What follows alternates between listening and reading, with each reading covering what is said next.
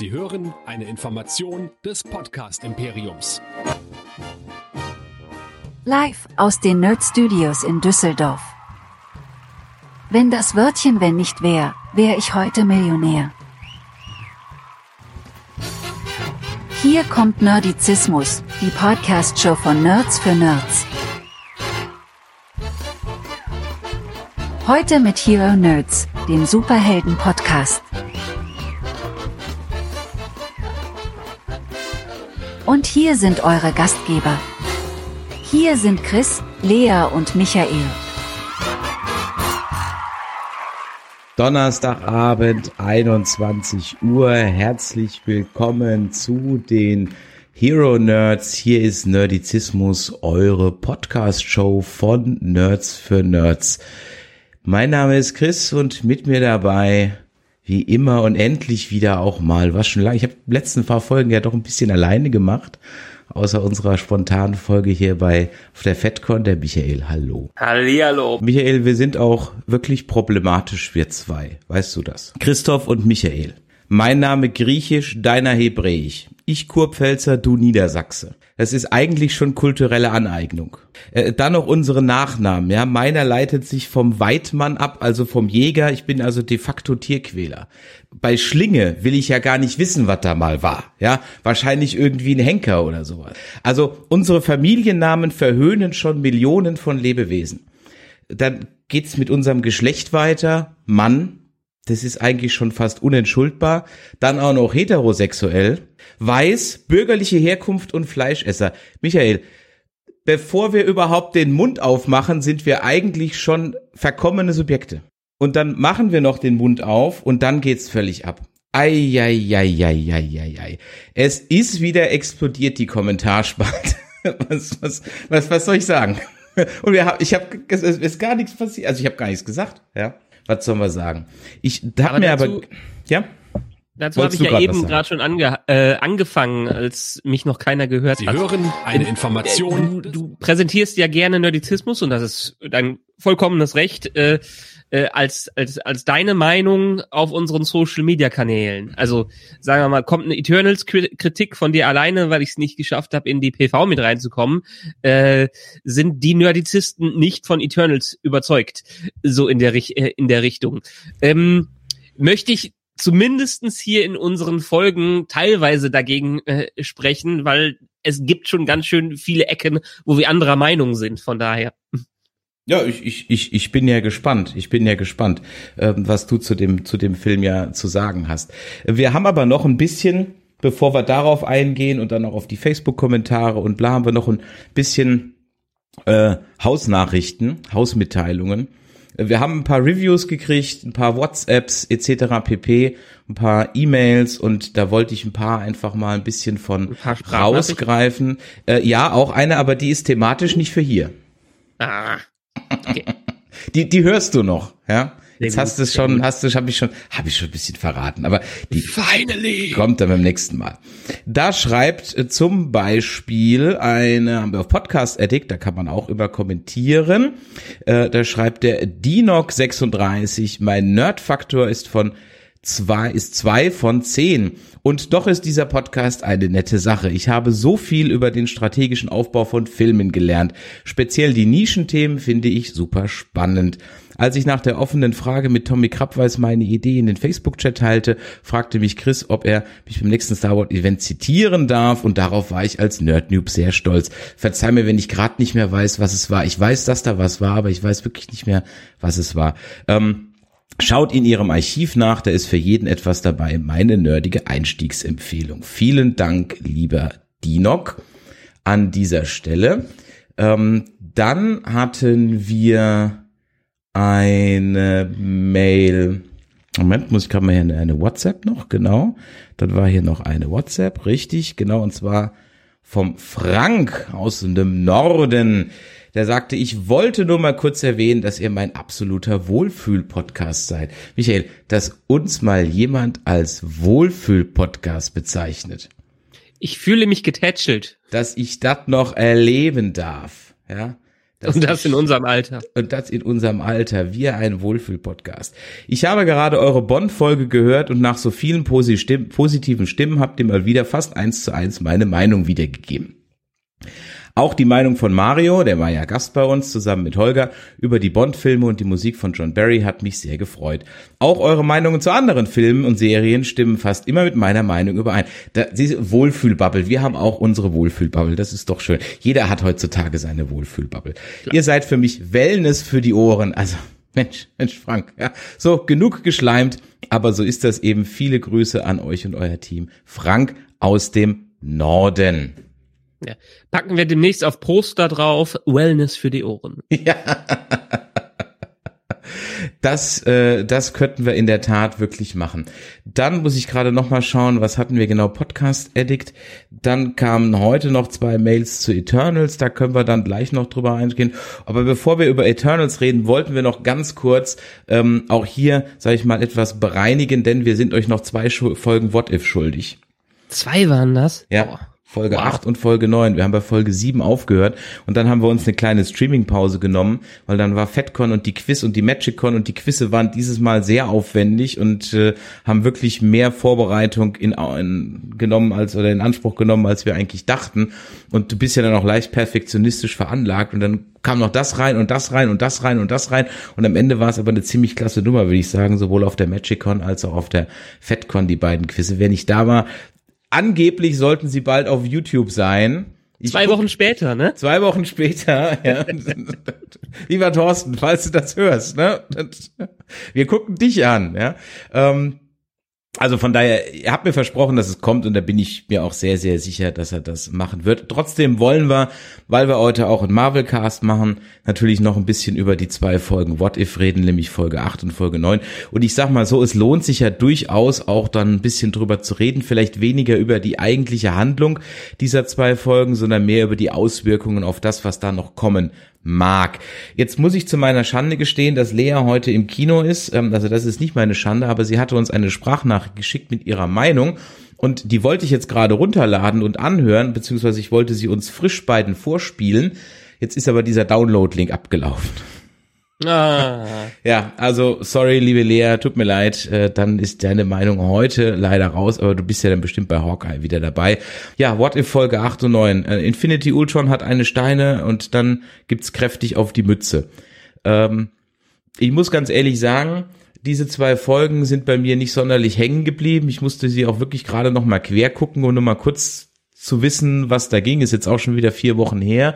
Und die Auswirkungen aufs MCU, die werden sicherlich jetzt auch gerade mit dem Wissen von Eternals und den Post-Credit-Scenes von Eternals ja durchaus äh, erheblich oder können erheblich sein. Wissen tun wir gar nichts, aber sie können erheblich sein. Aber die eigentlichen zwei Folgen haben mich eher so underwhelmed irgendwie. Und dich? Ich glaube jetzt mit diesem Abstand äh, auch der Abstand ist vielleicht gar nicht mal so schlecht. Vielleicht machen wir einfach vier Wochen, ein vier Wochen später. Ein vier Wochen später Review. So wie es viele auch mit den Smartphones machen, das Pixel 6 vier Wochen später. Äh, Marvel Eternals vier Wochen später. Da kann man das sacken lassen und dann kann man sich eine ähm, deutlich distanziertere Meinung bilden als so frisch aus dem Kino oder frisch aus dem Gucken. Weil meistens frisch aus dem Gucken ist es bei mir, boah, geil, fand ich gut äh, dann überlegt man ein paar Tage, lässt ein paar Tage sacken, ob es einem im Gedächtnis bleibt. Und da ist jetzt auch nicht wirklich viel im Gedächtnis geblieben. Es war interessant, ja, es war aber dieses typische, ähm, das Universum endet, alles steht auf dem Spiel, Ende und ich wünsche mir mehr What If statt was könnte. Moment, du wünschst dir mehr What If als was könnte. Genau, okay. also die Serie hat uns jetzt, wenn man wenn man so im Gesamten sieht, ja ge damit geteasert, äh, what if, was wäre, wenn? Ja, die sind sehr konservativ in dieser Staffel geblieben und haben gesagt, okay, was wäre, wenn jetzt so kleine Sachen geändert worden äh, wären, aber das in eine Richtung verläuft, wie es doch sehr Marvel MCU freundlich ist. In den Comics haben wir dann doch viele What if Sachen, äh, die so ganz abseits sind, eher in die Richtung wie die Tor Episode äh, waren, die du ja jetzt nicht besonders gut fandest. Aber dieses abgefahrene, dieses völlig andere, dieses wir bauen eine Welt auf, die ganz, ganz anders sind, ist, äh, das haben wir im Rückblick in diesen Folgen auch nicht wirklich gehabt. Und das ist etwas schade und damit wurde meiner Meinung nach das Potenzial dieser Serie auch ein bisschen verschenkt. Ich kann es verstehen, wir haben hier immer noch Mainstream-Viewer für äh, einen Zeichentrick, der auch an alle sonstigen MCU-Fans rankommen soll. Ähm, aber so langsam wird es doch mal Zeit, ein bisschen zu experimentieren. Das heißt also weniger einfach nur Charaktere vertauschen und gucken, was machen die in einem anderen Setting, sondern wirklich grundlegend Dinge anders machen. Ja, ja. Was wäre, wenn es die Infinity Stones nie gegeben hätte? Äh, was wäre dann gewesen?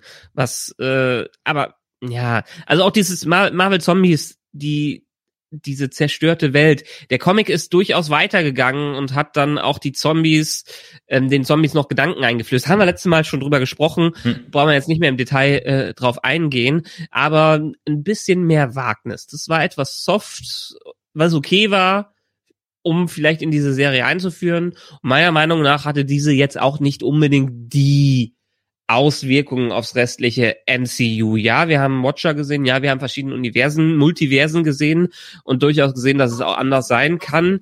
Ähm, aber jetzt einen großen Impact darauf, was das für unsere Hauptstory hat, zu tun, auswir sich auswirken wird, haben wir jetzt, glaube ich, noch gar nicht gespürt.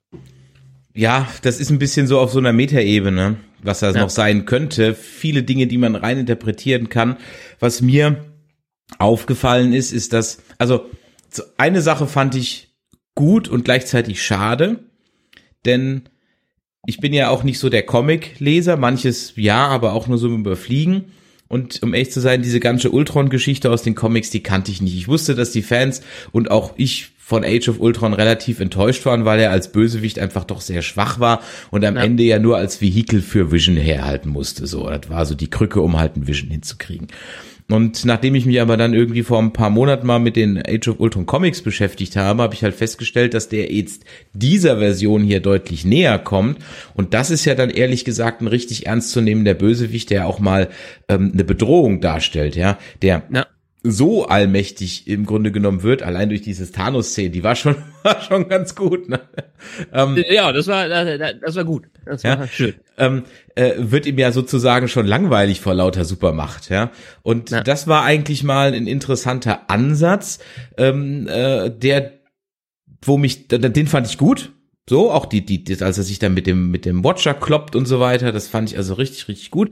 Und dann war ich von der Folge 9 insofern ein bisschen enttäuscht, als dann am Ende halt doch wieder nur Bum Bum und am Ende gewinnt wieder die Guten und dieses halt mal die Multiverse Avengers, ja. ja. Ähm, und am Ende gewinnt ja eigentlich sogar die zwei ohne Superkräfte, nämlich äh, äh, Black Widow und, und Hawk, die also dann ja diesen Pfeil da in sogar für, Ani, für Animationen fast sehr, naja, also das war, ja, man kann jetzt wieder drüber streiten, wie viel Realismus in so, also das war halt für mich so ein, ah, das war so ein, wie soll ich sagen, dieser Move, der war so, ja, ja, ja, das war halt irgendwie nicht so, mh, hm, hab mich unrund zurückgelassen irgendwie, eher auch unbeteiligt, sagen wir unbeteiligt ist das Wort, es hat mich unbeteiligt mhm. zurückgelassen. Und wo ich dann völlig raus war, war, als mir irgendwie plötzlich auffiel, Moment mal, haben wir in Loki nicht gelernt, dass Infinity Stones aus anderen Dimensionen in anderen Dimensionen nicht funktionieren? Nein, haben wir nicht, das haben wir nicht gelernt. Aha, dann klär mich auf. Was haben wir denn gelernt? Wir haben ähm, Infinity Stones gelernt, die nicht funktionieren, wenn sie nicht in ihrem Wir haben gelernt, dass die in der TV, TVA keine Bedeutung haben. Und dass, wenn das Universum von denen zerstört wurde, auch keine Bedeutung hat. Ich glaube, diese zwei Sachen haben wir gelernt. Zumindestens in der TVA haben die absolut keine das Macht. Stimmt. Aber ich äh, dachte, ich meine, ich meine, dass wir, dass es so wäre, dass die Infinity Stones immer nur in ihrer jeweiligen, in ihrem jeweiligen Universum Macht haben und sonst nirgendwo. So hatte ich es ja. Ich, ich glaube nicht. Ich glaube, sie haben schon Macht, solange das Universum besteht. Okay. Vielleicht ich, weiß zumindestens meine ich, dass ich das irgendwas in der Richtung als Erklärung dafür gehört habe. Es haben die zwar hier nicht direkt erklärt, aber es haben die Fans dann so ein bisschen reininterpretiert, wie es halt bei solchen Sachen immer ist. Ne? Okay, man hat sie, man hat sich's wieder schön geredet. Okay. Man hat sich's wieder schön geredet. Aber ich rede es mir auch schön, indem ich sage, äh, What If ist auch bewusst gezeichnet, weil das alternative Universen sind, wo das Licht sich so bricht und die so aufgeteilt sind, dass die halt in 2D unter, unterwegs sind oder in so animiert. Das Schöne ist ja beim Multiver Multiversum dabei, dass äh, andere Multiversen nicht den Gesetzen unserer Physik äh, folgen müssen, andere Universen, sondern die eigenen äh, haben. Und sollte es jemals zusammenkommen, fände ich schön, wenn dann so eine animierte Black Widow rüberkommt ins reale MCU. Oh nee, Gott, das ist doch wie Roger Rabbit. So Roger Rabbit, genau. Boah, nee. Das nee. würde den Multiversum-Charakter doch erst recht äh, ausmachen. Du, kann, du kannst alles machen, du hast, kannst alles erleben. Die Gesetze für, der Physik sind überall woanders komplett verschieden, äh, so dass wenn die zusammenkommen, wie bei wie bei Spider-Verse, wie beim im Spider-Verse-Film, ne? Genau, an den musste ich nämlich auch gerade denken. Genau, an den Spider-Verse-Film. Ja. Ist der denn bei kurzem hin im Vorgreifen auf Spider-Man irgendwas nach Hause? Ähm, ist der denn, äh, war das jetzt nur so ein, auch so ein What-If-Ding, so, oder ist das eigentlich MCU offiziell, oder ist das? Also, das ist ja, das wird ist es ja jetzt Sonys nachträglich noch reingedüngelt, oder? Nee. Nee. Also die, da ist wieder diese rechte Geschichte mit drin. So Spider-Man gehört ja rechtlich Sony auch wenn es Marvel dahinter ist, weil Marvel einfach vor, kurz vorm Bankrott seine ganzen Filmrechte verkauft hat. Ähm, dadurch haben die sich ja gerettet. Und weil Sony immer schön wieder Filme weitermacht, bleiben die Rechte auch bei denen. Die haben vor vielen, vielen Jahren versucht, äh, mit äh, Andrew Garfield das Ganze als Multiversum aufzubauen, wo auch dann die Sinister Six und alle sowas dazukommen. Ähm, was sie jetzt auch wieder mit dem ähm, Tom Holland Spider-Man versuchen, was man ja auch sieht, dadurch, dass Venom 2 Spoiler auch ganz offensichtliche Verbindungen zu diesem MCU hat. Ich, ich war nicht drin, ich habe aber ein bisschen was dazu, äh, dazu gelesen und das wird Auswirkungen haben. Allein ähm, jetzt auch der Möbius oder Morbius, der Film, äh, hat ja auch Figuren aus unserem MCU dabei. Das heißt, alles, was Sony versucht auf seiner Seite ähm, wird zwangsläufig irgendwie dazukommen und dadurch, dass sie jetzt die Tor zum Multiversum, das Tor zum Multiversum geöffnet haben, äh, widerspricht sich das aus auch alles nicht. Und die Gerüchteküche ist ja sehr, sehr groß, dass in No Way, äh, nee, No Way Home, genau, in Spider-Man No Way Home einfach alles zusammenkommt und das quasi das, der reale Spider-Verse-Film wird, wo Tom Holland dann aus dem MCU verschwindet und Marvel selber nur noch mit seinen Sachen rumspielt. Äh, Sony selber nur noch mit seinen Sachen rumspielt. Okay. Bei dem, was man jetzt dann auch hier so ein bisschen hat und auch greifen wir schon wieder ein bisschen vor auf Eternals und die Post-Credit-Scenes sind ja auch, ist ja auch plötzlich Galactus und die Fantastischen Vier wieder theoretisch ein Thema.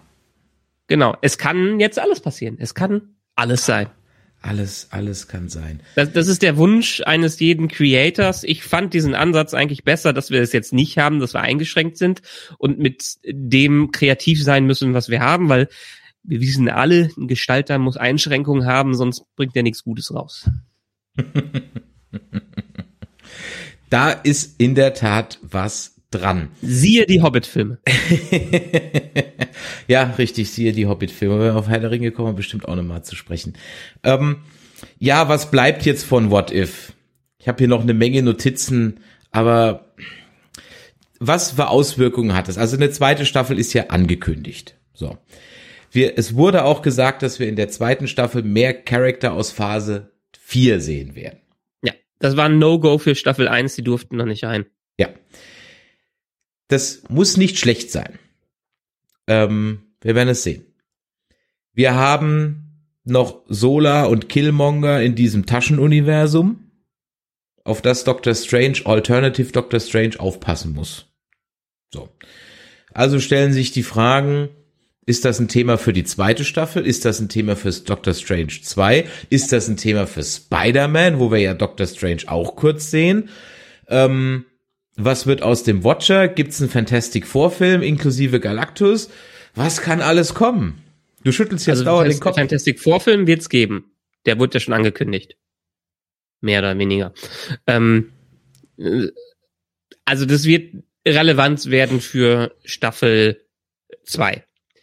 Letztens haben die Marvel-Oberbosse nochmal bestätigt, dass Marvel erstmal einen Schlussstrich unter diese riesen Eventfilme gesetzt hat.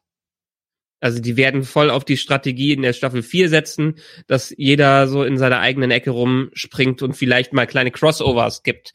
Aber dieses Mega-Event, da dürfen wir sicherlich erstmal in Phase 6 oder so wird irgendwas mal wiederkommen. Ich glaube, damit werden die jetzt erstmal ein paar Jahre, rum, paar Jahre rumspielen. Völlig okay. Wie soll mein Endgame jetzt erstmal toppen? Gibt viele Sachen, wie man es toppen kann und Eternals geht ja auch schon so ein bisschen in die Richtung. Ähm, aber die Devise ist erstmal, spielt in eurer Sandbox rum und irgendwann kommen wir mal wieder mit einem Mega-Event. Weil das hatten die ja auch, das ist auch dieses Inflationäre, was den Comics am Ende geschadet hat. In äh, den 70ern oder 80ern haben sie angefangen mit ihren Mega-Crossover-Events, die alle paar Jahre, alle zehn Jahre oder so stattgefunden haben. Ähm, auch DC dann sind sie in den 2000ern übergegangen, das alle, alle paar Jahre, alle zwei oder drei Jahre zu machen und dann am Ende jedes Jahr. Und das war einfach zu viel. Äh, das war einfach, man hat jedes Jahr irgendwie so ein Sommer-Event, wo alle zusammenkommen und die nächste größere äh, Bedrohung das ist. Ist wie bei Dragon Ball. Er ist stärker, nein, er ist stärker und am nächsten Mal kommt noch einer, der der über Gott ist und über den Göttern ist noch der Götter. Und brauchen wir jetzt erstmal alles nicht. Ist schon eine gute Strategie, dass wir ein paar neue Helden einführen und die in ihrer eigenen erstmal etwas bodenständigeren Ecke rumspielen dürfen. Hm. Ja, jetzt lässt du mich so ein bisschen sprachlos zurück, weil äh, du so, so ein bisschen gesagt hast, das, was Eternals hätte sein können, sollen, müssen. Und das irgendwie, ich meine, bei vielen Dingen muss man ja auch sagen, sie kommen halt nicht zu dem Zeitpunkt, wo sie hätten kommen sollen. Black Widow, ähm, Eternals ja auch. Ja. Äh, und die, sind halt Dinge, die eingebettet sind in gewisse Entwicklungen, die anders geplant waren. Äh, manche Sachen funktionieren oder funktionieren dann trotzdem noch ganz gut. Wir werden ja in zwei Wochen werden wir über Ghostbusters reden, beziehungsweise meine spoilerfreie Kritik ist da ja schon draußen. Ähm, auch beim James Bond hat man sehr lange warten müssen, was glaube ich auch ein Teil des Problems war. Über sechs, über vier, fünf, sechs Jahre bauen sich halt dann langsam auch Erwartungen auf, die dann irgendwie mal ne, äh, so sind. So dass jetzt die auf diesem Eternals halt auch eine Menge gelastet hat, weil irgendwie so Black Widow, das war noch so der Nachklapp, so ja komm, den nehmen wir, der muss jetzt halt noch raus. Der war auch dann so schnell auf, auf Disney Plus, so schnell hast du gar nicht gucken können. Dann kam Shang-Chi, da muss ich ehrlich gesagt sagen, der war ja toll, der war ja wirklich klasse, der hat ja Spaß gemacht, aber der ging so gefühlt, ging der unter. Oder? Wie war denn das in deiner Nerd-Bubble? War da Shang-Chi ein Thema? In meiner null. Mm, ja, ich bin ja so ein bisschen dazu übergegangen, das hilft nicht unbedingt meinem, meinem Fachwissen für den Podcast hier, dass ich mich nicht mehr so viel spoilern lasse vorher. Hatte ich letztens schon mal gesagt. Ich werde mir jetzt Teaser für Filme ansehen. Ja. Alles, was danach kommt, nicht mehr. Zum Beispiel auch der neueste Ghostbusters Trailer habe ich gehört, der auf soll alles gar keinen Fall, auf gar keinen Fall gucken. Es ist eine Frechheit. Ja. Wenn du, das ist wirklich unverschämt, was da alles gezeigt wird. Ja, äh, äh, deshalb habe ich bei vielen Sachen jetzt aufgehört, mich vorher da komplett einzulesen, weil ich auch mal wieder überrascht werden möchte als Zuschauer. Äh, das hat bei Eternals wunderbar funktioniert. Ich ähm, fand den richtig gut, wusste auch von Shang-Chi, nee, Entschuldigung, habe ich Eternals gerade gesagt, Shang-Chi. Ja, ja. Ähm, von Shang-Chi wusste ich eigentlich nix. Ich habe mal irgendwann nebenbei davon äh, gelesen und habe mich wirklich überraschen lassen und war begeistert, weil ja, im gewissen Rahmen hat er ein paar diese typischen MCU-Klischees mit so ein bisschen im Aufbau wiederholt, aber es war mal eine ganz andere Ecke. Mir haben die Kämpfe gefallen, mir haben die Special Effects gefallen, mir haben die Charaktere gefallen, die sich, weil auch wie ich es gerade schon gesagt habe, mit ihrer eigenen Welt beschäftigt haben. Das große Ganze war äh, egal. Ein paar Titbits, so wie äh, der ähm, ähm, der Hulk-Bösewicht sind noch mit reingekommen oder von Dr. Äh, Strange ähm, komme jetzt nicht auf die beiden Namen, aber die hatten ein bisschen was und wir haben unsere Post-Credit-Szenen gehabt, wunderbar, aber ansonsten war es eine herrlich zu, äh, selbst containte Geschichte, wo auch die Leute reingehen konnten, ohne dass die irgendwas davon äh, wissen mussten. Und das hat gezogen und alle, die den bisher gesehen haben, mit denen ich gesprochen habe und ich auch, denen hat er gefallen. Und für mich war es der beste Solo-Film des MCUs seit Thor Ragnarok. Da hatte ich richtig Spaß dran. Ähm, deshalb, ich glaube, wir haben nie im Podcast drüber gesprochen, ähm, aber schaut, also wenn ihr dieses Jahr einen Marvel-Film sehen müsst, abgesehen von Spider-Man, wo wo wir noch nichts zu sagen können, dann gibt Shang-Chi eine Chance. Selbst wenn ihr es ihn jetzt noch im Kino sehen könnt. Ähm, der ist jetzt morgen am 12. November schon auf Disney Plus äh, verfügbar. Aber er lohnt sich. Er macht Spaß. Er ist frisch. Er geht in eine ähm, asiatische Filmecke rein, äh, die wir so noch nicht erkundet haben im MCU. Und das macht einfach Spaß. Ganz genau. Das äh, hatte ich damals in meinem Review auch gesagt. Ähm, ist vor allem für jemand, der noch nicht so mit den Asia-Movies was anfangen kann. Ich hatte ja auch schon öfter erwähnt, ich bin ganz oft raus bei solchen Asia-Filmen. Ähm, ist das wirklich ein guter Einstieg? Und du hast jetzt gerade ein paar Metaphern benutzt. Anders, frisch, mal was Neues, self-contained, etc. pp. Alles Attribute, die auch auf Eternals zutreffen sollten. So wurde uns das verkauft, so wurde uns das vermarktet.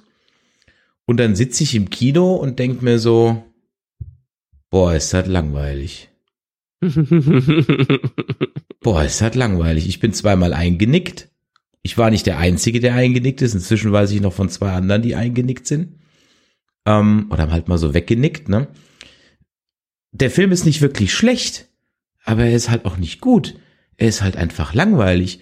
Und der Cast, über den wir auch noch mal reden, ist ganz ehrlich, der ist das geringste Problem. Das hat damit überhaupt nichts zu tun. Ja, das, wo die herkommen, welche Ethnie, das ist völlig wurscht. Da hättest du auch keine Ahnung was reinstellen können. Der wäre trotzdem langweilig geworden. In, ja, also das hat damit überhaupt nichts zu tun. Und das bringt uns auch schon zu Eternals. Ich ja. habe auf Twitter natürlich mal wieder eine Umfrage gestartet. Sie läuft auch noch ein paar Stündchen. Aktuell steht es für Top 35 Prozent, für naja 50 Prozent und für Flop 14,3 Prozent. Ähm, Rotten Tomatoes habe ich gerade eben noch mal geguckt. Äh, Critic Score irgendwie um die 40 Prozent. Audience Score hat sich jetzt gewandelt, ist jetzt auf 80 hochgesprungen. Ähm, interessanter Twist, dass der plötzlich so hoch ging, aber okay. Mm. So be it. Und wie gesagt, es ist kein Film, den ich, jetzt ist es kein Film, wo den ich jetzt hasse oder wo ich denke, oh Gott, was ein Scheiß. Nein, dieser Film ist mir einfach völlig wurscht.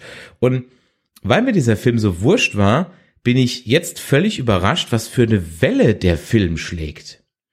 Weil ich dachte eigentlich so, naja, pff, take it or leave it, ja, gehst halt raus, schulterzuckend und so, ja, gut, dann.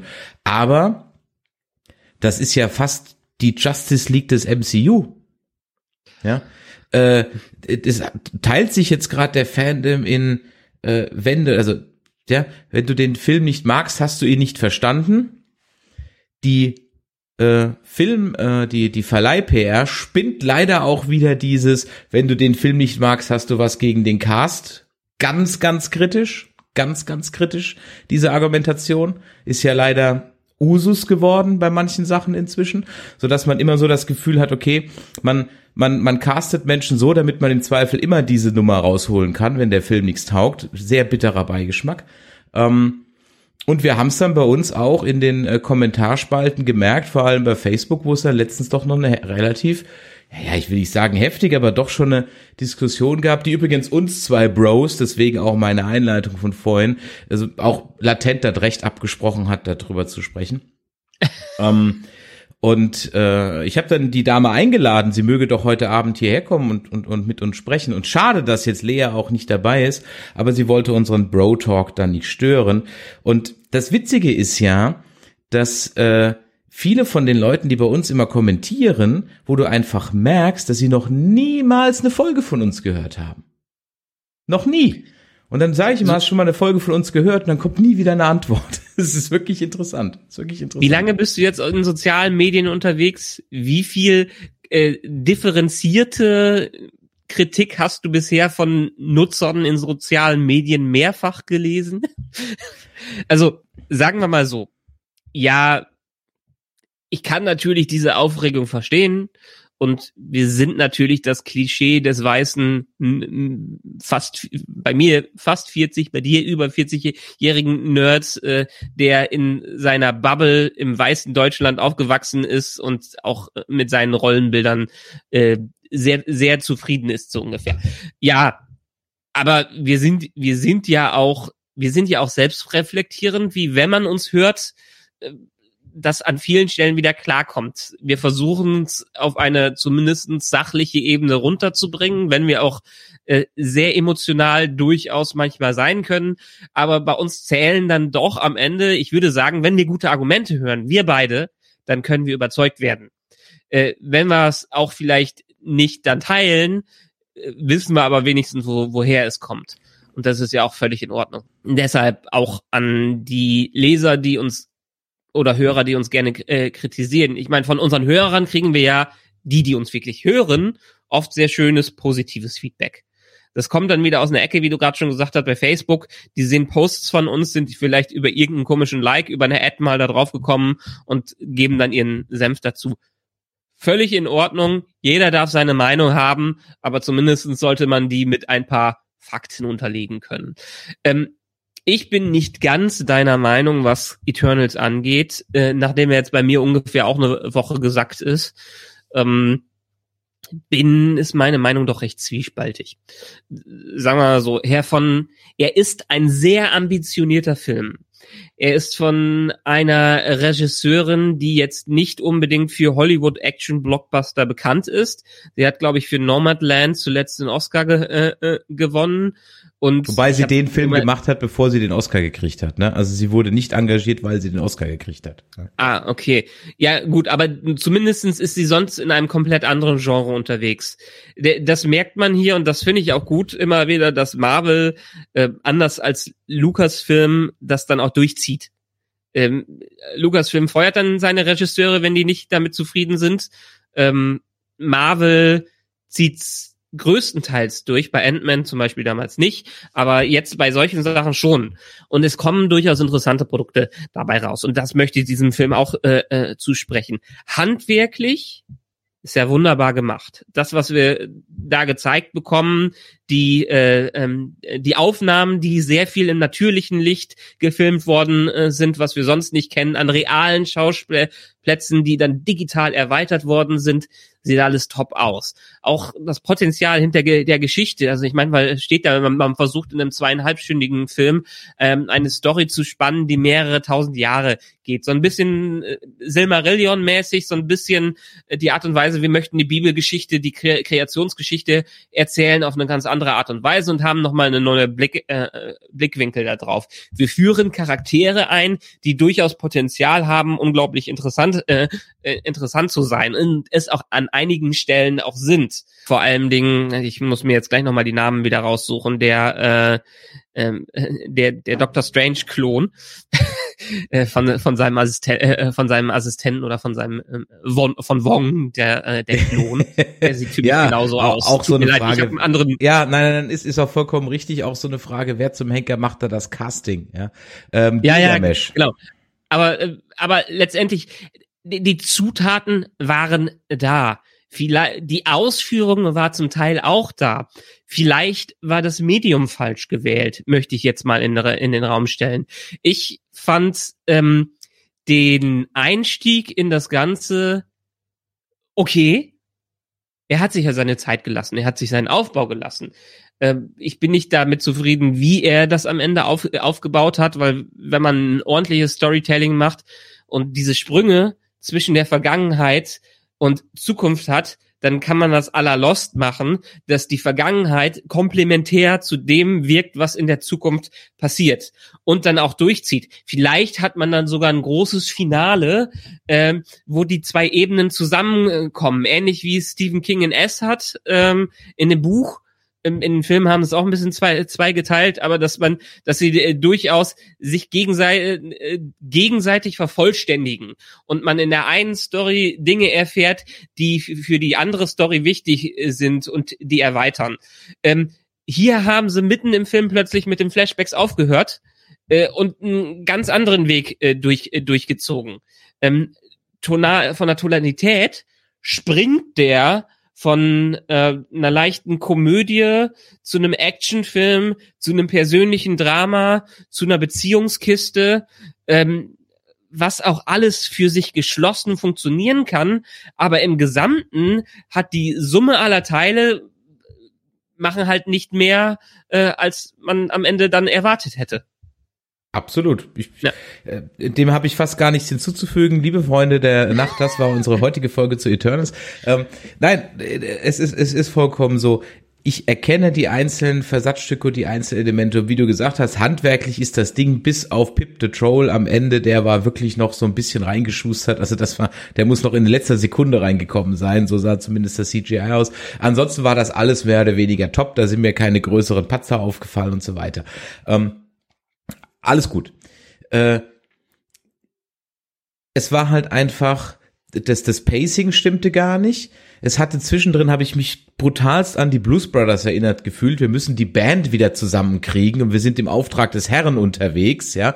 Weil am Anfang werden dir alle Eternals vorgestellt, damit sie mir danach dann nochmal vorgestellt werden. Und dann wird mir nochmal erklärt, was passiert. Und danach wird mir nochmal erklärt, was passiert. Und dann wird mir schon wieder erklärt, was passiert, was dann aber manchmal wieder dem widerspricht, etc. pp ich bin, es bleibe fängt ja dabei. schon mit dem Opening Crawl an. Genau, der Opening Crawl. Wir, genau, wir mussten den lesen, er wurde uns nicht vorgelesen.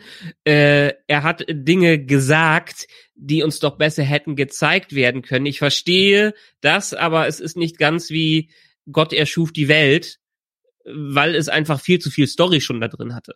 Ja, vor allem war halt, also ich habe diesen Crawl gesehen und dachte mir schon so, das sieht ja aus wie bei Blade Runner. Das ist der gleiche Title Crawl wie bei Blade Runner.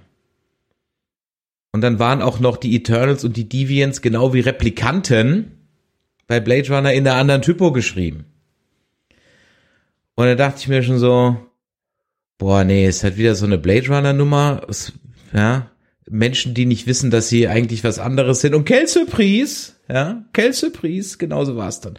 Für mich bleibt halt der Goldstandard des Wordbuilding für Menschen, die von der Welt keine Ahnung haben, immer noch Herr der Ringe, die, die Gefährten.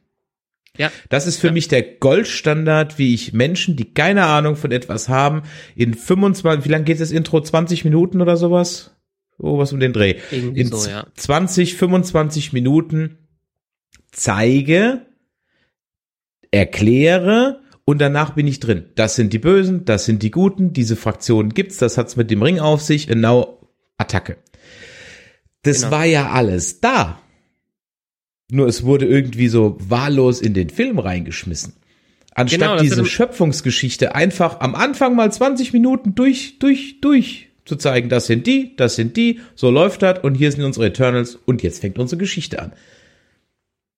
Ja, es wird von dem ähm, von dem Leser, von dem Zuschauer erwartet, dass er diesen diese Vielfalt an Informationen verinnerlicht mit Fachwörtern, die er noch nicht kennt.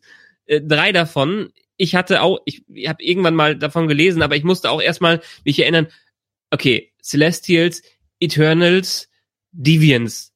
Wer hat jetzt noch mal welche Aufgabe gehabt in der Richtung? Wenn man nicht so ein bisschen im Comic-Universum gewesen war, hat man das doch eine Minute später schon wieder komplett vergessen. Ja. Es wird einem und und und dann wird werden einem Häppchen vorgeworfen, wo man es dann verstehen soll, wo es dann wieder immer wieder erklärt wird.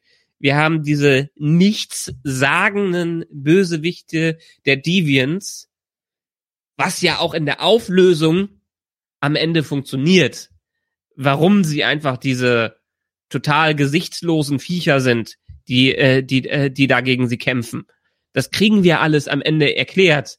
Aber ähm, erstmal ist das völlig ininteressant. Da haben die gegen CGI-Kreaturen gekämpft, die keine Persönlichkeit haben, wo kein Hauptcharakter dazwischen ist und die mich einfach nicht interessieren. Da hätte auch der x-te Bug aus äh, Starship Troopers daherkommen können. Das war einfach völlig uninteressant und die sollen jetzt diese große Bedrohung sein, die da jetzt in einer Sekunde, wie die die in einer Sekunde platt gemacht haben. Ich möchte doch mehr davon erfahren und nicht erst zwei Stunden warten, bis ich was da äh, davon erfahre. 70 Minuten war's. Ich habe auf die Uhr geguckt. 70 Ja. Minuten, nach 70 Minuten wussten wir überhaupt erst, worum es eigentlich geht. Ja. Ja. Ähm, Kann ja auch okay sein, solange man kleine Brotkrumen hinwirft, die zu der großen Auflösung äh, hingehen. Aber die haben wir stellenweise nicht bekommen, weil die sich dann 20 oder 30 Minuten wieder in einem in der persönlichen Geschichte verloren haben. Mhm. Das ist ja dann auch was, was ich dann auch öfters mal lesen musste, wenn man jetzt dem Film vorwirft, dass da zu viel geredet wird, ja. Ganz ehrlich, das wird halt geredet und was geredet wird, sind halt hauptsächlich einfach nur Glückskeksphrasen. Das ist einfach nur belangloser Quatsch, der da teilweise gequatscht, äh, geredet wird. Und dann heißt es halt immer, ja, äh, jetzt wird mal geredet, äh, das ist halt kein Fast and the Furious. Als ob es nur das und das gäbe, ja als ob es nur äh, deutsches Autorenkino der 80er gäbe und Fast and the Furious.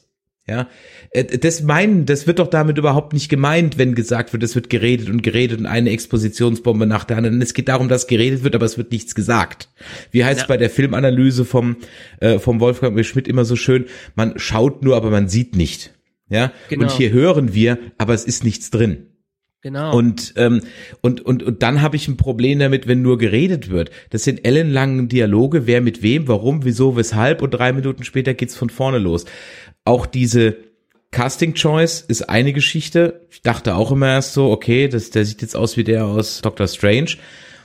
Dann, ganz ehrlich, ich habe nix gegen äh, Kit Harrington und ich habe auch über, ich habe nie was gegen Schauspieler. Also grundsätzlich, ja, wir haben nie was gegen Schauspieler, never ever. Ja, die sagen ja auch nur das auf, was sie vorgesetzt kriegen. Ich habe was gegen Schauspieler, die glauben, dass sie Drehbücher schreiben müssen, weil das geht eigentlich in der Regel in die Hose. Aber halt Richard Madden und Kit Harrington in einen Film zu packen, die dann auch noch beide das gleiche Love Interest haben, dass da noch Cersei heißt, ja, die heißt in den Comics auch so und sie schreibt sich auch anders. Das hat mich halt leider rausgeholt und ein göttliches Wesen mit einem verdammt starken schottischen Akzent, ja, hat jetzt nicht zur Immersion beigetragen. Ja, gut, sagen wir mal, du guckst du Stargate und Star Trek, da haben die auch ihre verschiedenen Akzente und Nein, nein, nein, nein, nein, nein, nein, Star nein, Trek, nein, nein, Star nein, nicht Trek Star haben die ihren Universal Translator. Okay, völlig in Ordnung. Star Trek versuchen sie auch die Akzente auf den Planeten zu begrenzen und sowas. Aber jetzt Stargate, da gehen sie auch ins x-beliebigste rein und haben dann, können alle Englisch sprechen und alle mit verschiedenen Akzenten. Das ist ja noch nicht mal was, was Alles ich, gut, äh, das, das war nur so eine Sache, die so halt so Ja, mitschwingt. weiß. Und wenn die halt dann sagen so Cersei, I love you, dann, dann hast du halt andere Bilder im Kopf. Ja. Genau, es ist zu früh hinter Game of Thrones, dass sich ein Castingdirektor die Gedanken macht, die beiden in einen Film zu setzen, die Brüder gespielt haben, weil die sich auch optisch sehr ähnlich sind, äh, und die aber noch nicht mal ein Verwandt Verwandtschaftsverhältnis da äh, hinzubekommen. Ich habe ja nur den Teaser gesehen. Von den Teasern her dachte ich, Kit Harrington wäre auch ein Teil der Eternals. Ähm, ist okay, wenn er äh, es nicht ist. Aber das hat einen doch als Nerd, und es gucken einfach viele Nerds diesen Film, hat einen Und doch Game of Thrones völlig aus der viele- Szene rausgeholt. Und Game of Thrones haben auch viele Nicht-Nerds geguckt, das muss man auch dazu Ja. sagen. Ja. Kommt auch noch dazu. Ist, ist übrigens auch okay. Äh, Also ich fand den Einstieg in Ordnung, wo sie so ein bisschen was erzählt. Also es hatte es auch hier wieder Potenzial. Am Anfang haben sie ein bisschen Vergangenheit gezeigt, abgesehen von dem Title äh, Crawl. Dann sind sie zu Cersei rübergegangen, die was mit ihrem äh, Lehrer hatte. Und dann hätte man doch zum Beispiel, wie es auch bei Guardians war, den Fokus gerne auf sie komplett legen können. Wie sie einfach aufgrund dieser Bedrohung die Eternals wieder zusammenbringen muss. Sie hat aber, nachdem sie ihren Teil, nachdem ihre Folge abgehakt wurde, verschwindet sie in die Bedeutungslosigkeit zu einem großen Teil der Szenen, die danach kommen. Also man Mhm. folgt ihr nicht wirklich äh, äh, hinterher, hatte, hatte ich zumindestens äh, äh, das Gefühl. Und wir brauchen noch einen Fokuscharakter, um die anderen Charaktere kennenzulernen. Lass es meinetwegen Kit Harrington gewesen äh, sein, der noch gar nichts mit den Eternals zu tun hatte und nimm ihn mit auf die Reise und so kommt er in diese Welt rein. Ja, so wie praktisch die Freundin in Shang-Chi uns als Zuschauer mitnimmt. Genau, wir, wir brauchen ein Medium, über das wir, ähm, über das das Ganze vermenschlicht wird. Mhm.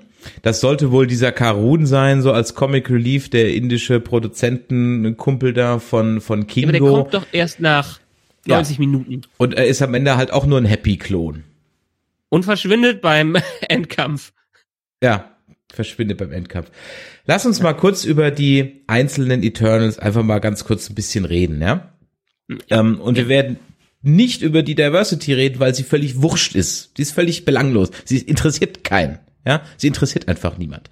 Ähm, Beziehungsweise es ist schön, dass sie da, dass es damit reinbringen und dass sie auch nicht wieder alle weiß sind. Genau, das Punkt. Ist, Punkt. Es ist, ist, ist, aber es ja. hat es tut, es tut meiner meiner meiner Kritik an dem Film hat damit 0 0,00 zu tun, außer höchstens Story-wise, dass man vielleicht sagen könnte, naja gut, ähm, äh, macht es jetzt irgendwie Sinn, dass ein ein ein ein Gott taubstumm ist? Okay, gut, ja, also hm, warum gibt man denjenigen? Aber ich sag mal so ich mag die Schauspielerin aus The Walking Dead, ja, ja. und ähm, ey, so be it. Das ist wirklich nicht, damit habe ich kein Problem. Ich habe, okay, ich habe gestutzt, ein bisschen so, okay, macht das irgendwie, komm, egal. Und auch, dass der, der äh, Fastos, das erste homosexuelle Superhelden, hey, so what? Ja, I don't care.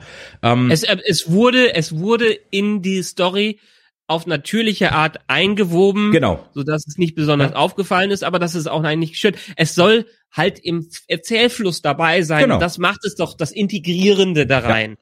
Ja. ja. Also gehen wir es durch. Cersei, äh, Gemma Chan und nehmen wir gleich mit den Icarus. So, ja. beziehungsweise Icarus. Ähm,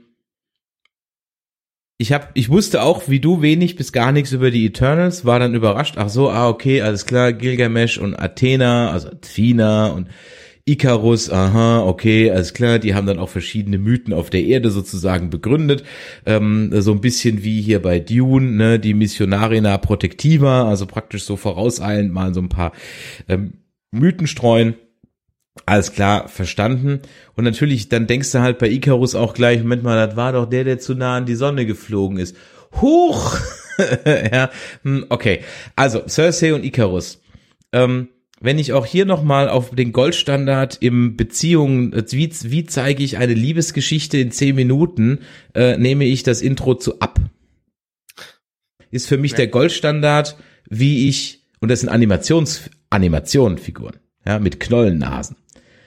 Das ist für mich der Goldstandard, wie ich in zehn Minuten eine Liebesgeschichte erzähle, die dich bewegt, die dich berührt, und da brauche ich nur zehn Minuten. Hier habe ich 150 Minuten und ich kauf's ihnen keine Sekunde ab. Du? Nee, die haben auch nicht unbedingt die passende Chemie für das Ganze. Also vielleicht denken das andere, aber für mich waren die relativ äh, inkompatibel. Absolut. Ja. Zu, zu Kit Harrington, okay, ja. Da, da hätte ich, da hat's, also die waren warm miteinander. Die waren irgendwie wärmer, definitiv okay. wärmer miteinander, ja. Aber Richard Madden und die, er guckt halt auch immer gleich. Also er guckt den ganzen Film halt gleich. Gibt's ja schon so Memes, ne? immer gleich guckt. Hat auch immer die Haare schön. Ähm, ja, hat für mich nicht funktioniert. Ähm, ja, die Superman-Vibes bei Icarus kommen natürlich rüber, aber lustigerweise hatte ich eher Homelander-Vibes und keine Superus, äh, Superman-Vibes. Also mich hat der ganz brutal an Homeland erinnert. Wie mich überhaupt die ganze Stimmung dieses Films nicht an MCU erinnert hat, sondern manche schreiben DC. Ich hatte mich an The Boys erinnert gefühlt, als wäre das praktisch ähm, ein, ein anderes Superhelden-Universum, was mit MCU null zu tun hat. Und wenn ich mir vorstelle, die sollen jetzt neben Captain Marvel stehen oder Thor oder gut, Iron Man lebt ja nicht mehr, die passen für mich überhaupt nicht da rein. Die funktionieren für mich von mir aus so als eigenständiges Ding, aber die passen für mich überhaupt nicht in dieses MCU von von gar nichts her. Und äh, diese Liebesgeschichte hat für mich nicht funktioniert. Ähm, und ich habe eigentlich Homelander-Vibes gehabt. Und oh, quelle Surprise, er betrügt sie ja dann auch wie eben der Homelander. Ist halt, ja, wobei, da kann man ja noch drüber reden, wer hier eigentlich wen betrügt und ähm, am Ende des Tages wer eigentlich Schuld hat an der ganzen Misere. Ja, das, da gibt's ja auch durchaus zwei, zwei Geschichten.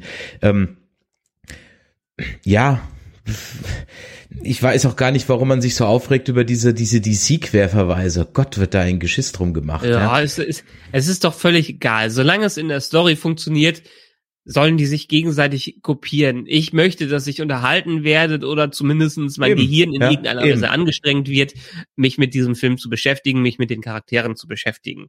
Ja. Wer dann was besser macht, ist doch völlig egal, solange das Endprodukt stimmt. Eben, genau. Ja.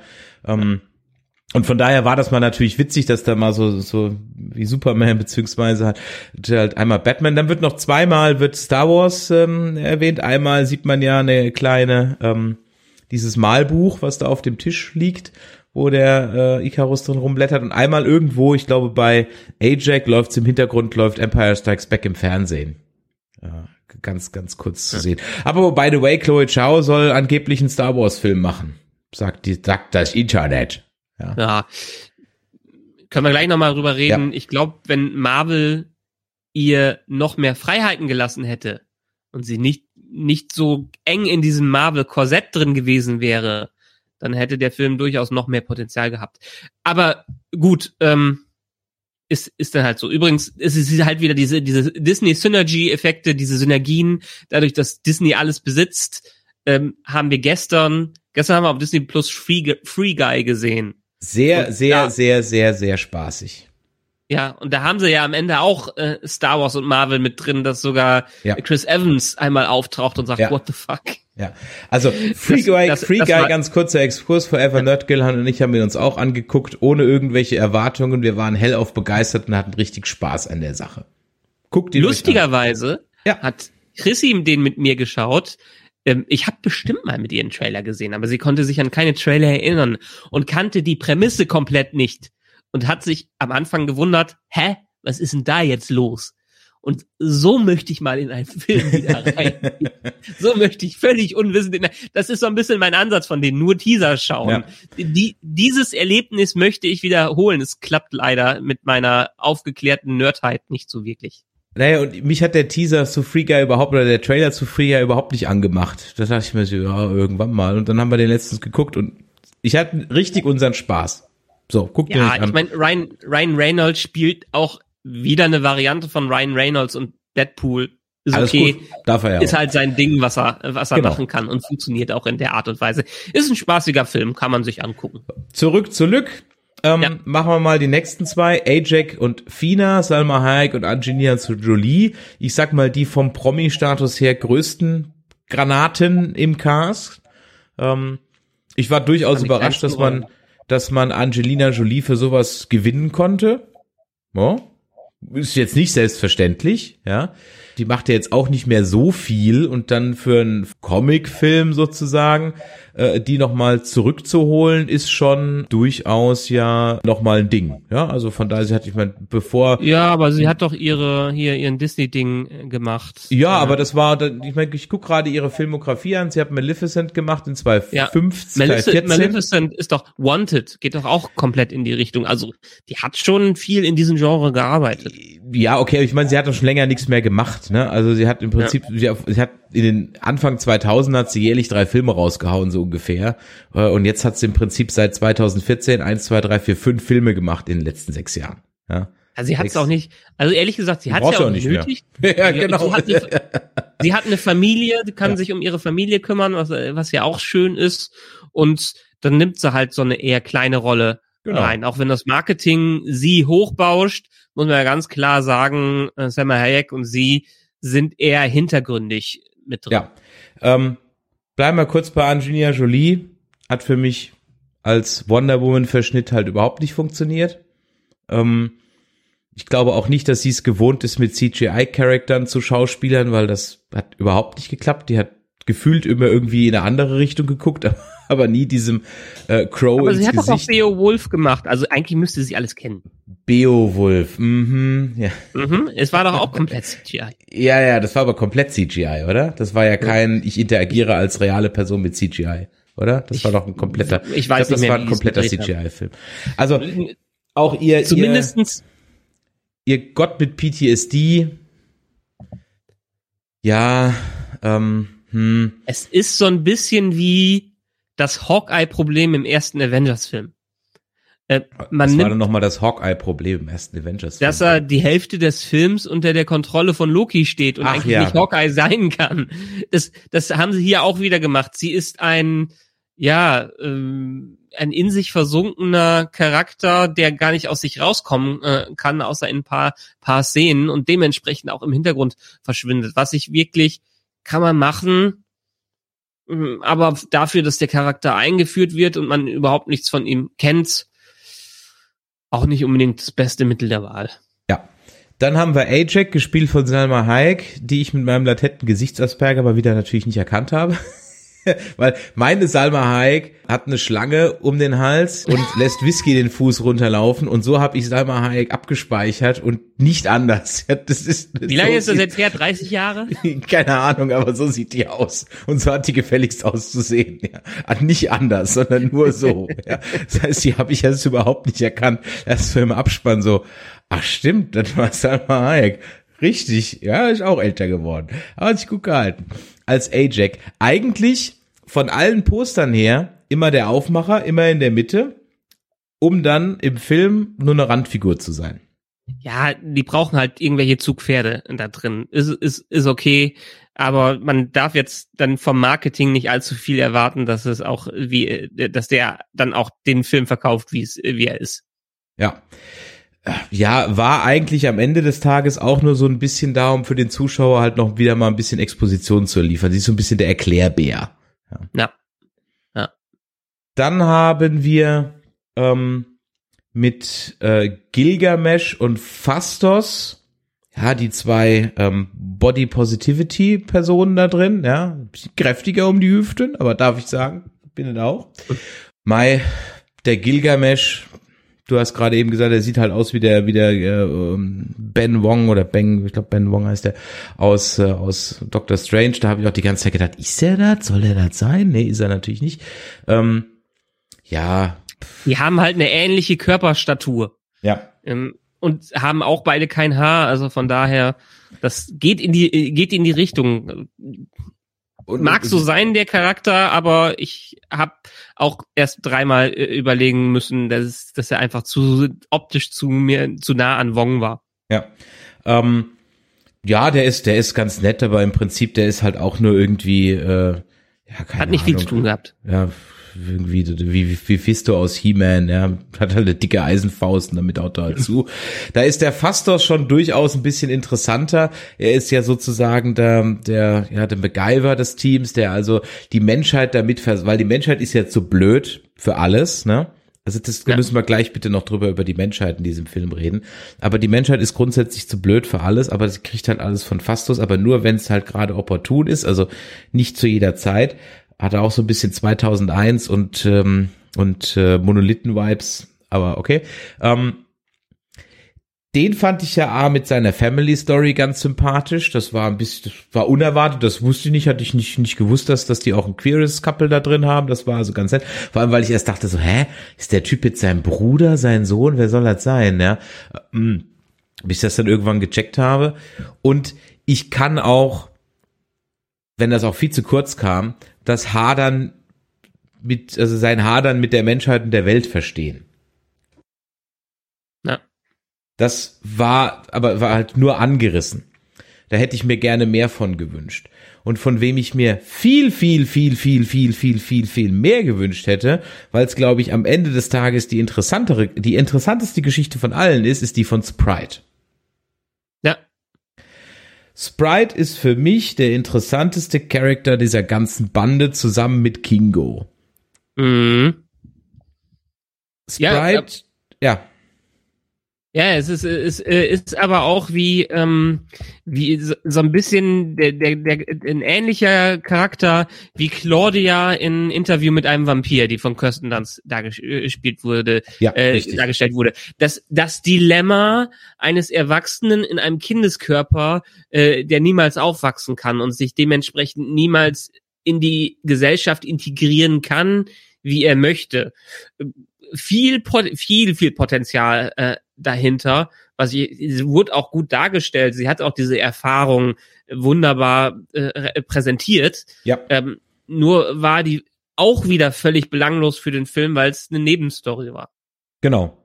Die am Ende sich dann in Wohlgefallen auflöst. Das heißt, nicht mal diesen Konflikt nehmen wir irgendwie mit in den zweiten Teil. Ja. Ja. Sie wird am Ende ein richtiger Junge. Ja, ja, sie wird ein richtiger, sie wird ein richtiger Junge, ja. Ja. Schade, weil ich hätte, natürlich tut's, also freut man sich für den Charakter sozusagen, dass er das dann Ja. sein darf, aber ähm, mir hat die Schauspielerin gefallen, diese Leah McHugh, ja. Mhm. Ähm, ich denke, dass man von der bestimmt noch mehr sehen wird. Ich fand die wirklich toll. Äh, die hat das, hat das super gemacht. Gut, man kann sich jetzt fragen, warum er in 7000 Jahren nicht einmal seine Frisur ändert, aber äh, okay. Aber haben die anderen ja auch nicht gemacht. Ähm, ja, das war schade, weil von diesem Konflikt hätte ich, also dieses Hadern. Und dann hätte man im Grunde genommen auch nämlich ähm, die, ähm, äh, wie heißt sie denn, die, mein Gott, ähm, die schnell rennende Tante, äh, wo ich gerade eben gesagt habe, mein Gott, jetzt komme ich natürlich wieder nicht drauf, ne? Aus, aus The Walking Dead. Du weißt, wie ich meine. Ach so, ja, ja, ja, die, ähm, hm, hm, Druid? Nee, Genau, nee, nee. Druig war ja der Typ, der die Gedanken lesen kann. stimmt. Ähm, du wirst lachen. Ach so, äh, Makari. Genau, Makari, richtig, ganz Ja. genau. Äh, Lauren Ridloff, so. Die zwei hätte ich mir geschnappt und hätte die und hadern lassen, ja, nämlich, warum muss ich taubstumm sein? Warum darf ich nicht wachsen? Warum dürfen die anderen? Warum ist der Icarus so der, der Superman? Darf alles, kann alles, ist toll und so weiter. Und wir, warum? Was ist der Sinn dahinter? So, das, äh, ganze Star Trek Folgen könnten sich darum spinnen. Tolle TNG Folgen oder so könnten sich um so ein Thema spinnen, ja. Aber das Ähm, können sie, das können sie ja, könnten sie ja auch erst äh, sich hinterfragen in dem Moment, wo sie erfahren, dass sie von den Celestials gemacht und immer rebootet werden. Richtig.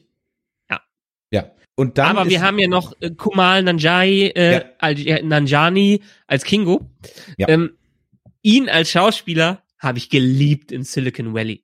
Ich weiß nicht, ob Mhm. du Silicon Valley gesehen hast. Nee, ich kenn's nur vom Namen her.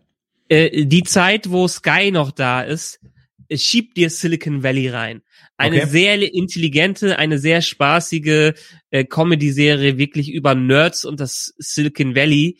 Das, was so ein bisschen Big Bang Theory versucht hat und IT-Crowd mehr war, ist auf dem intelligenten HBO-Niveau Silicon Valley gewesen. Und ich Ähm, sehe gerade, es sind 53 Folgen, das kriege ich bis zum 25.11. noch hin, dann endet nämlich mein Sky-Abo. Ja. Also ich, ich hatte sehr, sehr viel Spaß, als ich es äh, vor ein paar, äh, vor ein, zwei Jahren mal durchgebinged habe. Und er ist halt auch eins der Highlights da draus, weil seine, seine Comedy und sein Timing sind einfach grandios. Absolut. Und er macht auch, ich sag mal, ein, ja, es ist ein, ein etwas übertriebener, aber natürlich durchaus auch, ich sag mal, in Anführungszeichen realistisch. Der macht halt im Prinzip, ich bin unsterblich und, und die Art und Weise, wie er das dann löst, ist halt im Prinzip super, dass er seine eigene Schauspielerdynastie halt eben ist, ja. Und äh, äh, einfach immer nur seinen Bart und seine Frisur ändert und so. Das, das war, das hatte, hatte Witz, das hat, das hat Spaß gemacht, ja. Ähm, das war auch, auch äh, lustig. Seine Superkraft war halt jetzt einfach nur Dinge aus dem Arm zu verschießen. That, that's it, ne? Also von daher, Ja. okay. Äh, Die haben auch teilweise echt komische Superkräfte, wo ich denke, da kann der eine alles und manche nicht, aber okay, es ist halt wie es Und ist. auch, auch hier wieder sehr lustig. Es ist der erste Marvel-Film, wo die einen ihrer Charaktere, also ihn jetzt hier, den Kumail, ähm, haben super trainieren lassen. Er hat ja im Vorhinein auf Social Media irgendwelche Videos gepostet, wie er einfach ripped war, wie er einfach auch diesen fetten Waschbrettbauch hatte, den Captain America Waschbrettbauch. Ähm, und er durfte kein einziges Mal in diesem Film sein Shirt abnehmen. das habe ich, hab ich auch gesehen im Making of, dass er anscheinend richtig trainiert hat dafür. Ja. Ähm, ja. Ähm, genau, also ähm, Kumail Najani, genau, ich habe äh, in meinem Single-Cast noch mal Probleme gehabt, den Namen da ein bisschen auszusprechen, war definitiv auch ein Highlight. Das hat auch ganz gut funktioniert mit seinem Buddy da, diesem Karun, der natürlich, wie ich hatte es vorhin gesagt, schon so ein bisschen so ein Happy-Klon war, also der Happy aus den ganz, ganz, ganz am Anfang, nicht mehr der Happy von, von später, ne? So als der Happy halt eben noch so der Comic Relief war. Und dann haben wir noch den letzten im Bunde, das ist nämlich dann, ich, man weiß bei den zehn auch gar nicht, ob man alle noch hat, ne? Ich glaube, wir haben noch nicht über Druig im Grunde gesprochen. Das, Ja, kann gut ähm, sein. Ist derjenige, der auch interessant wäre, weil auch er hadert mit der Welt. Zwar nicht durch seine körperliche Beeinträchtigung, sondern er kann halt Gedanken kontrollieren, was ja an sich dann auch eine interessante Superkraft ist. Der wird uns am Anfang so ein bisschen als potenzieller Bösewicht angeteasert. Ist er aber dann gar nicht so. Aber er hätte es gut sein können, weil das wäre natürlich ein bisschen wie, ähm, Wie Ozymandias aus Watchmen. Ja. Weißt du? Ähm, die Menschheit kann sich nicht selber retten, dann mache ich das jetzt für die und weil ich halt deren Gedanken kontrollieren kann, alles hört auf mein Kommando. Ja. Auch hier wieder sehr coole Ideen äh, äh, drin, die total viel Potenzial haben und die in einem zweieinhalb Stunden Film verschenkt werden. Jetzt, wo wir die Charaktere durch sind, kann man es ja nochmal sagen. Wir haben alle kennengelernt. Ja, wir haben alle so ein bisschen angerissen, was äh, ihre Charaktere anging und ihre Fähigkeiten anging. Und in jeder Episode, ich sag's jetzt Episode, mussten wir die, äh, die Origin Story nochmal kurz durchgehen und mussten auch nochmal dran erinnert werden, dass ja die eine tot ist.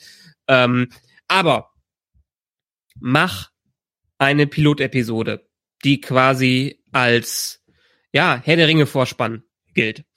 Äh, mach eine Episode, wo Cersei vorgestellt wird als Point of View Charakter, die sie ja auch sein sollte, aber wo es das einfach nicht funktioniert hat, äh, wo sie diesen Mord rausfindet und neun weitere Episoden, wo wir in einer Lost Flashback Struktur die Leute in der Vergangenheit und in der Gegenwart kennenlernen, bis sie am Ende alle zusammenkommen und das große Finale bestreiten. Hättest du auch auf zwei Staffeln aufteilen können. Meinetwegen in dem Moment, wo sie rausfinden, äh, dass sie die ganze Zeit nur von dem Celestial manipuliert worden sind. Staffelende, boah, wäre nicht das Da, da, Überraschendste gewesen, Ja. aber hätte äh, Spaß, ge Spaß gemacht. Und dann mach eine zweite Staffel oder mach das Finale, dann hätte man Zeit gehabt, sich mit denen zu beschäftigen und sie kennenzulernen, hätte verschiedene Stile in verschiedenen Episoden ausprobieren können, wie sie es ja auch hier im ganzen Film gemacht haben. Und es wäre noch nicht mal ungewöhnlich gewesen, dadurch, dass wir, guck, wir haben Umbrella Academy, wir haben Watchmen, wir haben doch total viel, wir haben äh, The Boys, wir haben doch total viele Superhelden-Serien äh, mit einem riesigen Cast, der eingeführt wird. Umbrella Academy, vielleicht das beste Beispiel sogar dafür, wie sowas funktionieren kann im TV. Marvel macht doch seit dieser Staffel, äh, seit äh, dieser Phase Serien. Das ist, ist leider so ein dermaßen groß verschenktes Potenzial in der Serie. Ja, ich bin, ich kann es 100% genauso unterschreiben. Das als Serie Woche für Woche erstmal jeden Charakter einfühlen, dann dieser große Reveal. Ja, so, so hätte man es machen können. Oder Hätte, hätte Fahrradkette. Und lass es meinetwegen auch eine halbe Stunde sein, wie ein Mandalorian. Ja. Dann wären es am Ende drei Stunden gewesen oder dreieinhalb Stunden, die man dabei rausgekommen hätte. Aber man hätte in sich geschlossene Einheiten gehabt, die zusammen mehr als äh, die Einzelteile äh, äh, gehabt hätten, gemacht hätten. Das, die, die, die Einzelteile sind mehr als die Summe des Ganzen. Also keine Ahnung. Ich komme jetzt nicht auf, auf die Metapher, die ich jetzt äh, gerade sagen wollte. Aber genauso. Ja, ähm, wir lernen die alle kennen. Wir gehen durch die ganzen Sachen durch, wie du gerade schon gesagt hast. Äh, in Teilen verschwinden die Charaktere. Ab der Hälfte der Story werden die Flashbacks einmal komplett ver äh, vergessen und werden äh, auch nicht wieder eingeführt. Äh, und am Ende gibt's den großen End. Ach, eins haben wir doch noch vergessen. Äh, das Monster, was Menschlichkeit erlangt. Ja, ähm, un, äh, Crow, ungefähr so genauso unnötig wie ähm, der weiße Ork in der Hobbit. Ja, an den hat er mich total erinnert. Ähm, Ja. äh, warum auch immer. Hab mich total dran erinnert an, an, an diesen Charakter und zwar auf viele Dinge erstmal in der Darstellung, als er dann sprechen kann und menschlich wird, so das eine, und auch in seiner völligen Belanglosigkeit als Bösewicht für die ganze Geschichte. Also, hm, ja, okay, ja. Warum kann sich nicht dieser Ashram oder wie der heißt als, ich meine, böse ist ja, wie heißt das bei Star, bei Star Wars so schön, von einem gewissen Standpunkt aus, ne? Wenn ich Eternal bin, äh, Celestial bin, dann sind eigentlich meine Eternals die Bösen und dann ist eigentlich äh, der Homelander der Gute, ja. Wenn ich natürlich Mensch bin, in Anführungszeichen, dann natürlich umgekehrt. Ja. Ja.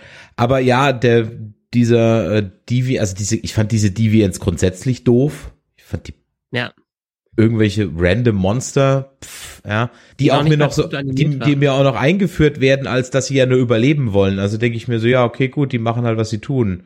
Hä? Fand die Ja. ganz schwach.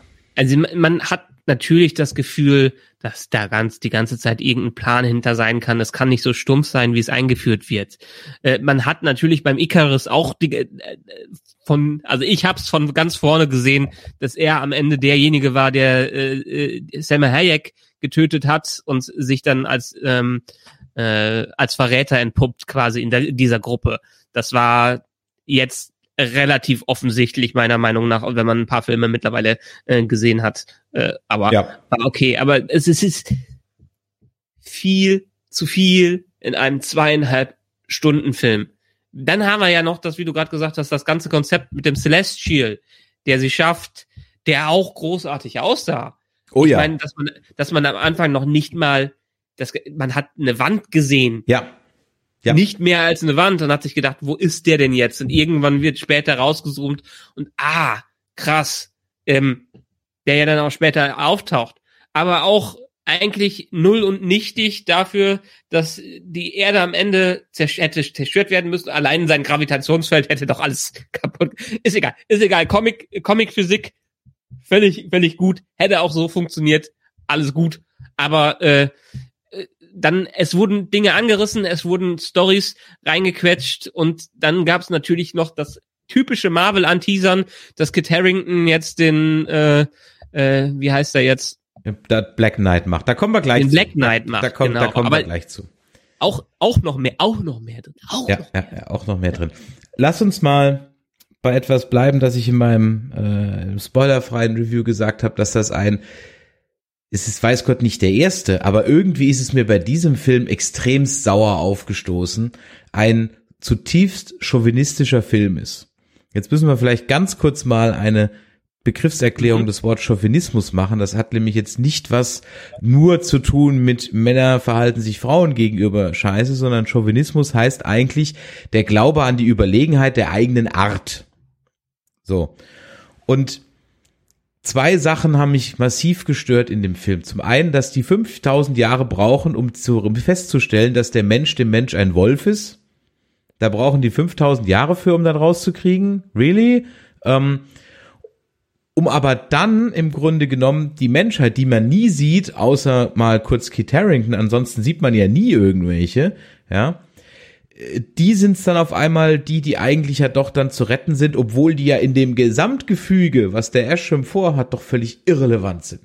Ja. Völlig irrelevant. Ja, in dem Gesamtgefüge völlig irrelevant. Und dazu möchte ich ganz kurz mal eine Lasermail, eine Lasermail, nein, eine Lasermail, ja, eine Lasermail in Teilen vorlesen von Michael, der uns die ähm, geschrieben hat. Jetzt muss ich gerade mal eben gucken, wo er das äh, einge, wo er zu diesem Punkt auch ein bisschen Stellung genommen hat, weil er hat eine sehr lange Mail geschrieben. Michael, an der Stelle vielen Dank. Aber ich möchte jetzt mal einen Punkt daraus zitieren. Auch der Chauvinismus beziehungsweise die Eigenliebe der Menschen, wie wir sind doch so toll, muss ich einsehen, da kann man drüber stolpern und dann ist der Film auch in der Tat unlogisch und etwas doof. Ja, es wird häufig gesagt, wie toll die Menschen sind und ich war auch im schon im Kino bei diesem Punkt etwas zwiegespalten. Aber ich habe es denen abgekauft, dass sie, also die Eternals, die Menschen lieben. Bei der Anführerin, also Ajak wahrscheinlich meint, meint er, tue ich mir tatsächlich schwer, da sie seit Jahren den Plan wusste und Icarus wusste es ja auch, aber die waren dann auch nicht pro Menschen. Wenn man sich zurückerinnert, die Aufgabe der Eternals war es ja, die Menschheit voranzubringen. Sie haben ihr geholfen, also der Menschheit, und sind zum Teil daran verzweifelt. Es ist psychologisch bewiesen, dass je länger und häufiger du jemanden siehst, desto mehr du ihn liebst, äh, je mehr du ihn siehst, desto mehr liebst du diese Person. Und die Eternals haben die Menschen seit Jahrhunderten begleitet, weswegen sie nachvollziehen können, dass es das Beste, dass man das Beste für sie will. Die Menschen sind für die Eternals eher wie ein Hund als ebenbürtig, ja genau. Aber den würde man ja auch nicht einfach töten oder beziehungsweise nur töten, wenn es nicht anders geht.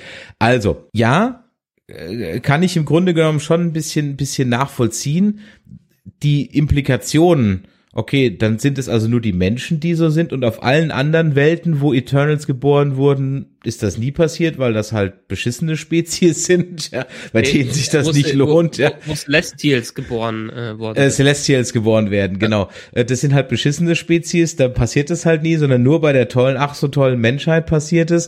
Und dann ist die Menschheit gar nicht ach so toll, weil, wie gesagt, sie bekriegst sie eigentlich die ganze Zeit.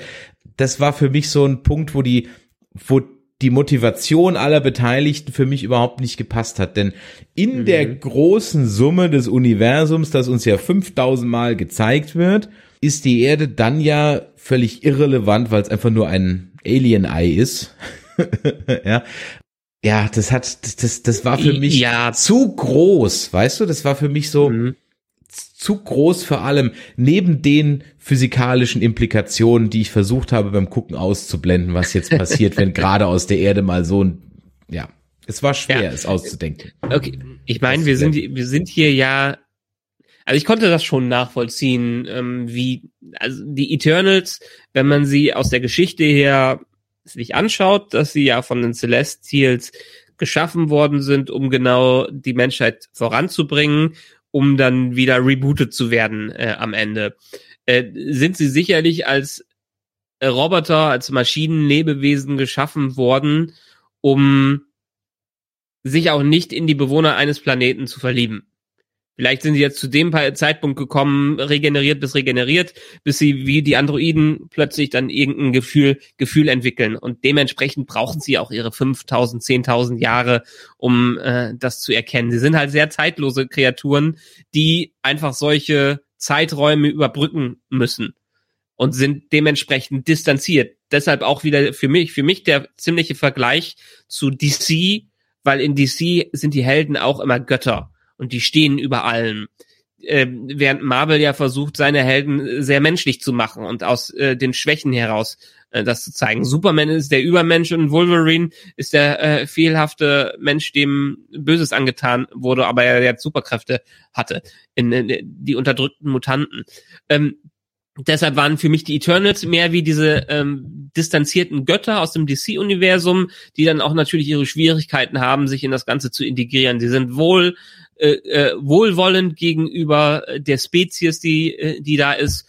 Hat für mich habe ich nicht hinter hinterfragt, weil es gut war. Auch dieses äh, typische, ähm, dass die Menschheit dann jetzt was Besonderes ist. Kommt in jedem besseren ich weiß, aber irgendwie Roman ist es mir in ist dem die Menschheit Film, was Besonderes. Ich weiß. Und wir haben die Avengers und wir haben alles äh, andere und deshalb stellt sich jetzt erst die Frage von dem klassischen Trolley-Problem, wen opfern wir? Äh, äh, am Ende. Für wen verstellen wir das Gleis? Äh, sterben entweder Millionen, Milliarden oder stirbt nur der eine? Mhm. Das ist, welches Leben ist mehr wert? Ähm, und das ist das klassische Problem, was sie jetzt so ein bisschen umgehen in dem Ganzen und nicht ganz, äh, ganz, ganz lösen, dadurch, dass der Celestial halb geboren wird, fast durch die Kruste durchbricht, aber dann wieder in Schlaf versetzt wird oder versteinert wird. Ich hab's Was mich übrigens total an, an ähm, äh, Vajana erinnert hat.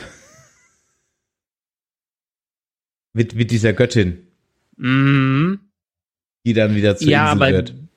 Ja, aber Vajana ist noch eher noch ein bisschen anders. Die Göttin ja, ja, klar, nee, nur so von der Optik her, so von der Optik her, weißt du? Ja, ja das stimmt, das stimmt. Sah auch toll aus, also gerade ja, wahrscheinlich absolut, dadurch, dass absolut, wie gesagt, reale Szenen äh, da ergänzt haben durch die diese Hände. Ähm, ich, für mich interessiert es jetzt ehrlich gesagt, wie das nochmal Auswirkungen auf die Erde im MCU komplett hat. Genau. Und irgendwie, frag mich nicht, du hast vollkommen recht, natürlich ist praktisch dieser, den ich jetzt gerade kritisierende chauvinistische Ansatz eigentlich immer da, weil immer geht's darum, dass die Erde im Mittelpunkt steht und gerettet wird. Bei Independence ja. Day, scheißegal, you name it, ja. Ähm, ja. Ist im Grunde genommen immer da. Aber irgendwie ist es mir bei diesem Film sauer aufgestoßen. Frag mich nicht warum. Ich glaube mhm. einfach, weil es mal wieder, weil es um alles ging und aber diesmal Dimensionen angenommen hat, die, und das muss man schon zugeben, seit Discovery keiner mehr angefasst. Es geht ja um nichts Geringeres als das Universum.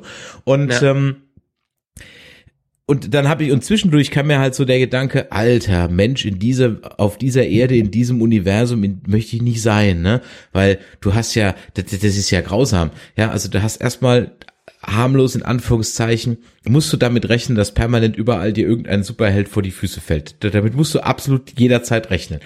Äh, zusätzlich, wenn du in den USA wohnst, neben der normalen Gun Violence, musst du jetzt auch noch damit rechnen. Dann können jederzeit irgendwo Dimensionslöcher auftauchen, wodurch Außerirdische einfallen. Skybeams sowieso an jeder Stelle, Götter können einfallen, dich versklaven, ja. Ähm, äh, dann kann plötzlich also dich die Hälfte in, in, zu Staub auflösen, dann hast du dich gerade dran gewöhnt, dann sind die alle wieder da, ja. Stell dir mal vor, du hast dich gerade gefreut, dass die Schwiegermutter weg ist und drei Jahre später kommt die wieder, ja. Ähm, äh, dann, äh, das kann die ganze Zeit passieren, Außerirdische kommen dann auch schon die ganze Zeit und plötzlich wächst noch ein riesen äh, Steinbeißer aus der Erde raus, ja. Also ganz ehrlich, in dieser, in dieser Welt, wenn du nicht mitten in London von irgendeinem, äh, von einem Monster aufgefressen wirst, da kannst du dich doch eigentlich gleich umbringen als normaler Mensch.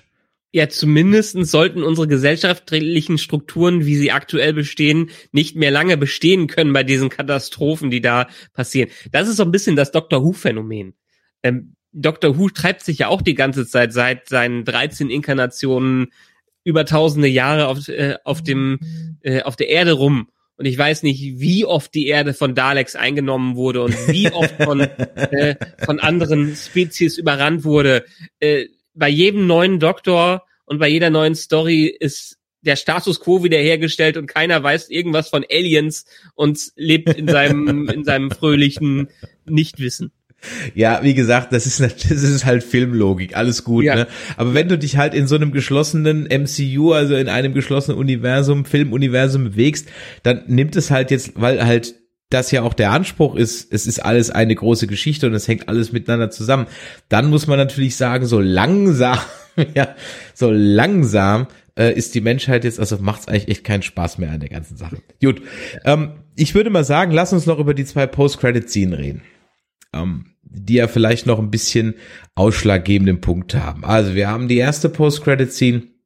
Da lernen wir neue Charakter kennen, nämlich einmal Pip the Troll. Eigentlich der Sidekick von Adam Warlock, der ganz heiß erwartet wird von ganz vielen Fans, aber bisher. Ist auch in Guardians 3 drin. Genau, der in Guardians 3 dann drin kommt. Ähm, gesprochen von Patton Oswald, hätte ich jetzt nicht erkannt, wurde mir gesagt, okay, hättest du das erkannt? Du bist ja dabei so Stimmen ja. eher so drin. Ja, ja Patton okay. Oswald, den kenne ich direkt und der hat ja jetzt auch wirklich schon äh, neben Agents of S.H.I.E.L.D. ist das dann seine zweite Rolle im MCU, wobei Agents of S.H.I.E.L.D. ja auch nicht mehr kennen ist. Ja, das CGI hier hatte ich vorhin schon gesagt, hat mich jetzt hier so war okay, das war irgendwie noch so ein bisschen reingeschustert ganz am Ende. Ähm, und, und wir lernen dann noch Eros kennen, den Bruder von Thanos. Und da muss ich jetzt aber dann noch mal was fragen. Weil das ist mir dann im, in der Vorbereitung auf diesen Stream heute noch mal gekommen. Der Thanos war doch auch ein Eternal. Nein, äh, Thanos ist ein äh, Titan. Aha, okay. Ist was anderes dann. Okay. Ja, das sind, es gibt halt verschiedene Stufen von Göttlichkeiten in diesem ganzen Ding im MCU oder im Marvel-Universum. Ich habe mir das, ich habe mir das irgendwann mal durchgeschaut. Es geht hoch oben bis dem Tod, das Leben Gott, und ganz drüber gibt's übrigens Gott. Ach, Ashram also ist aber nicht, also über Ashram gibt's noch mal was. Geht ja, ja, es gibt über, ah, okay. über den, über den Celestials gibt es noch dieses eine Wesen, was wirklich alles kontro äh, kontrolliert und was irgendwie Gott sein soll, was dann auch teilweise als Autor der Comics gleichgesetzt wurde, aber es gibt halt, es gibt diese eine Übermacht, die ganz, ganz oben ist, wie, aber nie irgendwie was macht. Halt der Gott. Okay, verstehe. Okay, alles klar. Also war Thanos kein Eternal, sondern ein, Ta Titan. Okay. Genau. Ähm, warum sieht sein Bruder dann so anders aus? Kann man das erklären? Mm, naja, wieso siehst du anders aus als ich? Naja, okay, aber ich, wir sind A nicht verwandt, ja. Ähm, okay, also keine Ahnung, vielleicht gibt's da. Ich weiß, dass dieser Eros ja. ja dann später auch ein Avenger wird unter dem Namen Star Fox. Das, soweit weiß ich das. Dann ist halt die Frage, wo kommt der jetzt drin vor? Ne? Tor 4, Guardians of the Galaxy 3. Star Fox ist ein Thema bei She-Hulk. She-Hulk-Serie angekündigt, wahrscheinlich nicht, eher ein bisschen, oder Eternals 2. Denn es gab ja am Ende des Films noch eine Drohung, Eternals will return. No. Das ist die eine äh, Post-Credit-Scene, die also jetzt erstmal zwei Charakter einführt. Ich gehe davon aus, Tor 3, Guardians of the Galaxy, irgendwie sowas. Ja. Ähm, die Geschichte. Kann gut und, sein. Und dann haben wir noch die zweite Post-Credit-Scene und die ist eigentlich die viel wichtigere, nämlich The Kid Harrington ist wieder da. Dan Whitman, der hat ja im Film einen Ring von Cersei bekommen mit so einem ominösen Raben Falkenwappen drauf, irgendwie sowas. Und er redet auch von einem Onkel, der irgendwie im Sterben liegt oder sowas. Nämlich der Onkel Nathan, der mal der Black Knight war, als er noch ein Bösewicht war. Und dann hat er jetzt diese Kiste und er macht sie auf und da ist die Ebony Blade drin. Wir haben ja vorher im Film schon Excalibur gesehen. Und jetzt eine schwarze Klinge, die Ebony Blade. Und dann sagt eine Stimme, Are you ready yet? Ich dachte, jetzt schon wieder Nick Fury oder wie? Nein. Aber es war nicht Nick Fury. Es wurde bestätigt, dass es äh, Mahershala Ali's Blade sein soll. Das heißt, nach den Teasern bei Loki, glaube ich, wo Vampire erwähnt wurden, können wir also jetzt endlich mit der Aufnahme von Blade im MCU reden. Und wahrscheinlich wird der Morbius auch drauf einzahlen, oder? Wir kriegen wahrscheinlich so ein Nee, ich glaube, Monsterverse also im MCU, oder? Lass uns mal das noch weiter trennen. Morbius ist weiterhin Sony. Das ist das, wie sie es irgendwie genannt ist, Spider-Man Multiversum oder so, wie sie es genannt haben zuletzt. Okay. Meine Güte, man, ich, ich merke gerade schon, dass ich früher mehr verfolgt habe und mittlerweile auch an so einer gewissen Übermüdung. Für mich ist die Superhelden-Fatigue kommt so langsam rein, Ja, der Film kommt hat so es nicht, weil langsam ich bin ja rein, mal schauen, wann sie denn äh, endlich angekommen ist. Aber ja, nee, lass uns das Spider-Man-Universum, das ist Morbius, ähm, äh, das ist Venom, das wird zukünftig wahrscheinlich auch Spy äh, Spider-Man sein. Lass Sony ihre eigene Ecke machen. Äh, mit unserem klassischen MCU wird das nicht viel zu tun haben. Äh, Blade wird sein eigenes Ding sein. Aber ja, äh, Blade ist ja schon länger bestätigt, äh, dass das auch mit Mahershala Ali in der Hauptrolle verfilmt wird. Und allerdings ist es immer noch nicht klar und scheinbar auch Kit Harrington noch nicht klar, wie er dann später mal eingesetzt wird. Es ist auch noch nicht, überhaupt noch nicht beschlossen, dass sein Charakter der Black Knight wird. Das wurde auch schon bestätigt in Interviews. Nach Eternal, die wissen im Prinzip noch nicht wirklich, haben noch nicht einen großen Plan, zumindest was sie verlautbart haben, was sie jetzt am Ende mit den Eternals machen. Mhm. Es könnte sich als lange mal wieder ein Flop herausstellen, nach langer, langer Zeit, nach Thor The Dark World und äh, Hulk. Und da muss man halt schauen, die haben es nicht nötig, unbedingt ein Sequel äh, zu machen in der Art und Weise. Ich könnte mir vorstellen, dass die Charaktere wieder woanders auftauchen. Ich glaube, Eternals 2 könnte schwierig sein, ist auch okay. Und die ganzen Charaktere und Kit Harrington, ähm, er weiß selber noch nicht mal, wie er eingesetzt wird. Marvel geht auch weg von diesem ähm, Multi Multi-Movie-Deals, die die früher gemacht haben. So mit Chris, Chris Evans, der neuen Filme äh, unterschrieben hat, oder Samuel L. Jackson. Ähm, die möchten wirklich auch weg von diesem ganzen großen Ding und sagen, ja, wenn die Stars drauf Bock haben, wenn die Lust haben, weiterzumachen, dann arbeiten die gern mit uns zusammen und dann können wir einen Film für die entwickeln. Aber dann Mhm. lassen wir erstmal so ein bisschen offen. Hm. Im Chat wird gerade noch geschrieben, dass äh, Finn schreibt, Thanos ist ein Eternal Deviant Hybrid. Aber Ah. im MCU wurde das so nie präsentiert. Okay. Ich Mhm. wusste doch, dass der irgendwas mit Eternals auch zu tun hat, aber dann ist das so ein, so ein Halbding. Weil es macht nämlich auch dann keinen Sinn, weil er hat ja eine Mutter und eine Tochter und blau und überhaupt und die pflanzen sich ja offensichtlich gar nicht fort und warum sieht's der Bruder? Das, okay, von daher verstehe ich, dass man diesen Aspekt einfach jetzt nicht weiter äh, ausbaut und das dann als Titan im Grunde genommen hier in dem MCU dann so lässt. Ja, das verstehe ich. Äh, Michael, warum ist jetzt dieser Film anders? Denn ich bin aus dem Film raus und habe mir gedacht, boah, der war jetzt ehrlich gesagt jetzt nicht anders. Was soll daran jetzt anders gewesen sein? Es war eigentlich im Grunde genommen ein Marvel-Film wie immer nur in langweilig, aus verschiedenen Gründen, die wir heute dargelegt haben, aber anders hat der Film jetzt für mich nichts gemacht. Anders wäre für mich gewesen, ich mache eine Detective Story im MCU. Anders war für mich Guardians of the Galaxy, was so ein bisschen viel mehr auf die Buddy 80er Jahre Comedy Geschichte gesetzt hat, so, so einen klassischen Abenteuerfilm gemacht hat.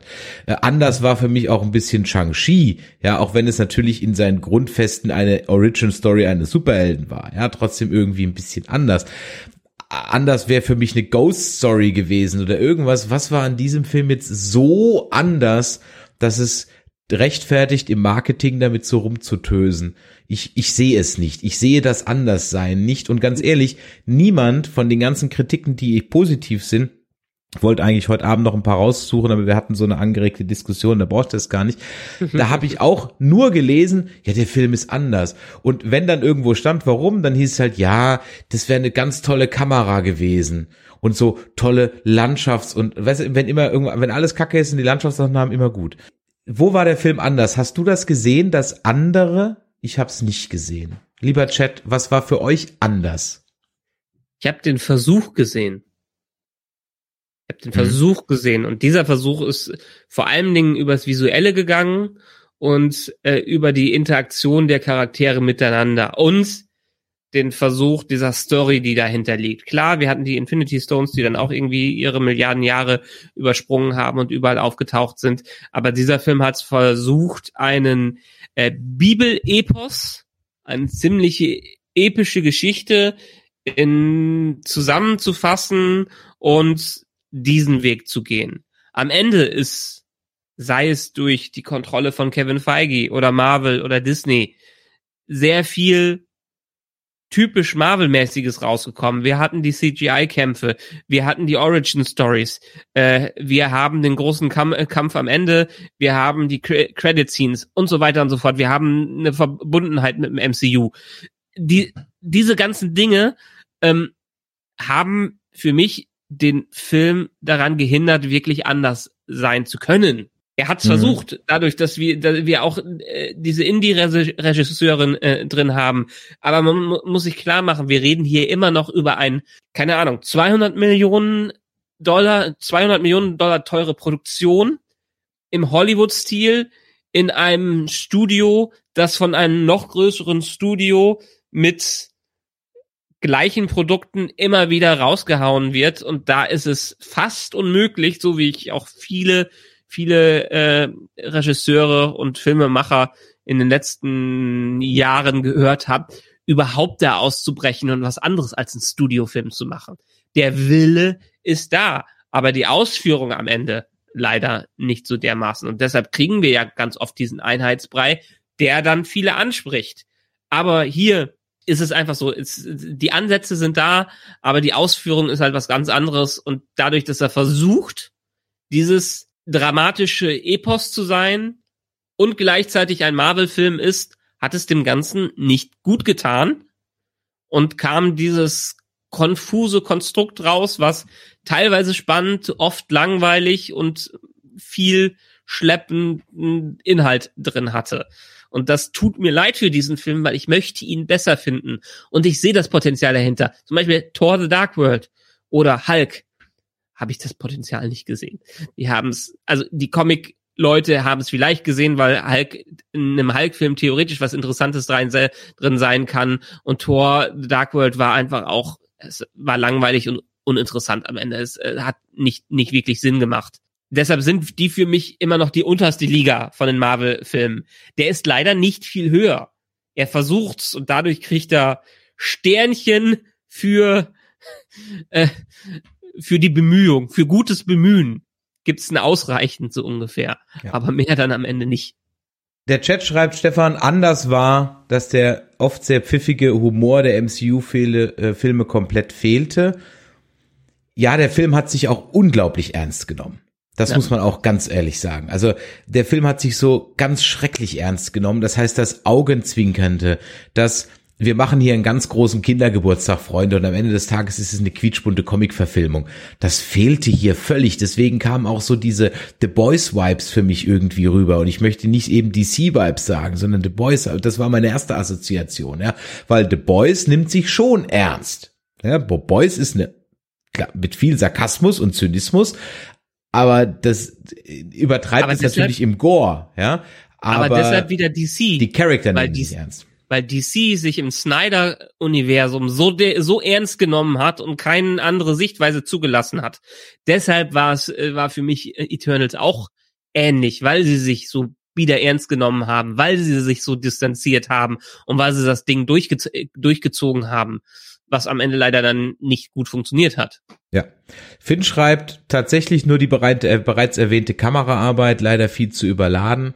Und der Michael H. schreibt, anders war der Film leider nicht wirklich, aber es ist im Endeffekt immer noch Marvel. aber es wurde mal etwas ernster und atmosphärischer versucht zu sein, aber es war am Ende eben doch nur ein Marvel-Film. Genau, am Ende des Tages war es Just Another Marvel Movie und davon einer der schlechteren. Wie gesagt, ich hasse diesen Film nicht. Ich finde ihn einfach nur belanglos und ich werde ihn so schnell. Ich, das ist kein Film, den ich mehr reinlege, um zu gucken. Das, ah. Warum? Da, da, da habe ich keinerlei mehr Guck, nochmal Guckwert, ja. ja. Ähm, außer ich brauche ihn nochmal, um nochmal inhaltlich oder ich mache mal einen Marathon oder sonst irgendwas, ja. Ansonsten werde ich den ganz sicher nicht nochmal irgendwie schauen. Und ja, zehn Superhelden, schreibt der Stefan noch, neu kennenzulernen, war auch etwas zu viel. Das hatten wir ja gerade eben schon ja. gesagt. Wenn ihr aber was Neues und was Frisches sehen wollt, kann ich an der Stelle sagen, geht in Dune. Supported Dune. Er hat es ja anscheinend. bestätigt. Genau, er hat es ja schon geschafft, aber trotzdem, der Film ja. hat's verdient. Das ist mal was, wirklich ein, ein anderer Ansatz. Auch jetzt nicht hundertprozentig mein Fall, aber definitiv äh, äh, eine bessere Geschichte. Und äh, das lohnt sich auf jeden Fall anzuschauen. Was sich auch lohnt anzuschauen, ist bitte ab nächster Woche Ghostbusters. Wir werden am 23.11. in einem großen Livestream über Ghostbusters im Allgemeinen und Ghostbusters Legacy, aka Afterlife, das ist auch wieder so ein Ding, ne? drüber reden. Da wird dann auch wieder der Sven zu Gast sein, der riesen Ghostbusters-Fan ist. Der hat auch ein paar tolle Dinge wieder, die er uns da zeigen kann. Und äh, das wird wirklich eine richtig, richtig klasse Sache. 23.11., also der nächste jetzt schon geplante Livestream. Vielleicht machen wir vorher noch irgendwas, aber das auf jeden Fall erstmal das, was geplant wird. Und Freunde, geht also in Ghostbusters und guckt euch Dune an. Ja, Michael, dann bleibt eigentlich mir nur noch zu sagen, war wieder eine schöne Runde mit dir. Mhm. Wir haben übrigens haben wir noch was vergessen? noch einen anderen Plan vor. Ach, haben wir noch was? Äh, ach so, ja, aber das ist erst danach. Ist erst danach? Okay. Ja. Discovery ähm, startet ja. Genau, ich kann euch eben kurz mal sagen, wann es auch hier mit Discovery weitergeht. Ähm, wartet mal eben schnell, das habe ich nämlich auch schon. Am besten ihr geht auf unseren YouTube-Channel und abonniert den, dann kriegt ihr auch immer die Glocke aktivieren, muss ja ganz, ganz wichtig, muss man immer sagen, ne, Glocke aktivieren, nur sonst bist du, sonst bist kein richtiger YouTuber. Ähm, da haben wir also am 23.11. Ghostbusters, am 25.11. die ersten zwei Folgen Hawkeye und am 30.11. geht's mit Discovery weiter. Dann sind die ersten zwei Folgen Discovery nämlich schon gelaufen. Ja. Dann haben Vielleicht sich alle drüber aufgeregt und dann kommen wir. Vielleicht schaffen wir es ja dann auch zu unserem nächsten Hero Nerds wieder die Lea dabei zu bekommen. Ich bin sehr guter Dinge, dass sie bei Hawkeye dann wieder dabei ist, ja. ja. Denn wir wollen ja definitiv, und sie, sie hätte jetzt auch Eternals gemocht. Sie hat geschrieben im, in, so einer, in so unserer WhatsApp-Gruppe, ich mochte Eternals und ich meine, ich hatte es mir schon gedacht, aber ich hätte sie wirklich heute jetzt gern dabei gehabt. Ich mag die an, es, es soll ja hier nicht nur ein Bro-Talk sein und es soll nicht nur unsere Meinung sein, sondern wir sind immer gerne auch an, offen für andere Meinungen. Wir haben versucht, das heute ein bisschen abzudecken, indem wir aufs ein oder andere eingegangen sind und wir haben nicht über den das Elefanten im Raum gesprochen, weil man darüber auch nicht reden muss, weil es einfach unnötig war. So. Genau. Dafür, dafür haben wir, dafür do, haben wir doch extra unsere Frauenquote bei Nerdizismus. Wir haben mehr Frauen als Männer bei uns, wollen wir doch mal betonen, ne? So. Die Männer machen nur alles. Genau, außer Wäsche und Geschirr. So, also in diesem Sinne, wenn euch das heute hier gefallen hat, dann Däumelein nach oben, lasst doch mal ein Abo auf unseren Kanälen da, entweder bei Spotify oder bei YouTube oder Twitch. Ihr könnt es natürlich auch im äh, Podcatcher eurer Wahl hören. Ihr könnt bei Podcast Addict, wie vorhin auch getan, eine Bewertung vorlegen, ähm, äh, uns, uns, uns reinschreiben. Da freuen wir uns natürlich. Bei iTunes freuen wir uns auch immer. Am 23. geht weiter. Dann mit Ghostbusters. Schreibt eine E-Mail an info@nerdizismus.de oder schreibt uns eine WhatsApp an die 0152596477709 0152596477709. Michael, es ist eine Sprachnachricht für die Star. Aber die ist für Star Trek, die hörst du jetzt, die spiele ich dir heute jetzt noch nicht vor. Und ähm, trotzdem noch der Aufruf, wenn ihr dann die ersten zwei Folgen gesehen habt zu äh, Star Trek Discovery, dürft ihr uns natürlich gerne schon vorab für die ersten zwei Folgen was einreichen. Das wird natürlich dann richtig schön. Wir haben noch ein bisschen Feedback zu Lower Decks und so, das werden wir da auch mit verwurschten. Uns geht das so schnell nicht aus und es freut mich auch, äh, liebe Hörer und Zuschauer, dass ihr auch so ein bisschen aus der Sommerpause auch wieder endgültig zurück seid im November, weil jetzt so langsam ist das Postfach wieder voll. Es war im Sommer doch sehr, sehr, sehr ruhig. So, genug äh, der Rede. Es ist spät geworden. Ich habe auch heute Morgen schon zwei Workshops gehabt, habe genug gesabbelt und äh, vielen Dank fürs Einschalten, vielen Dank für eure Zeit und in diesem Sinne machtet Jord und bis spätestens zum 23. Ciao. Ciao.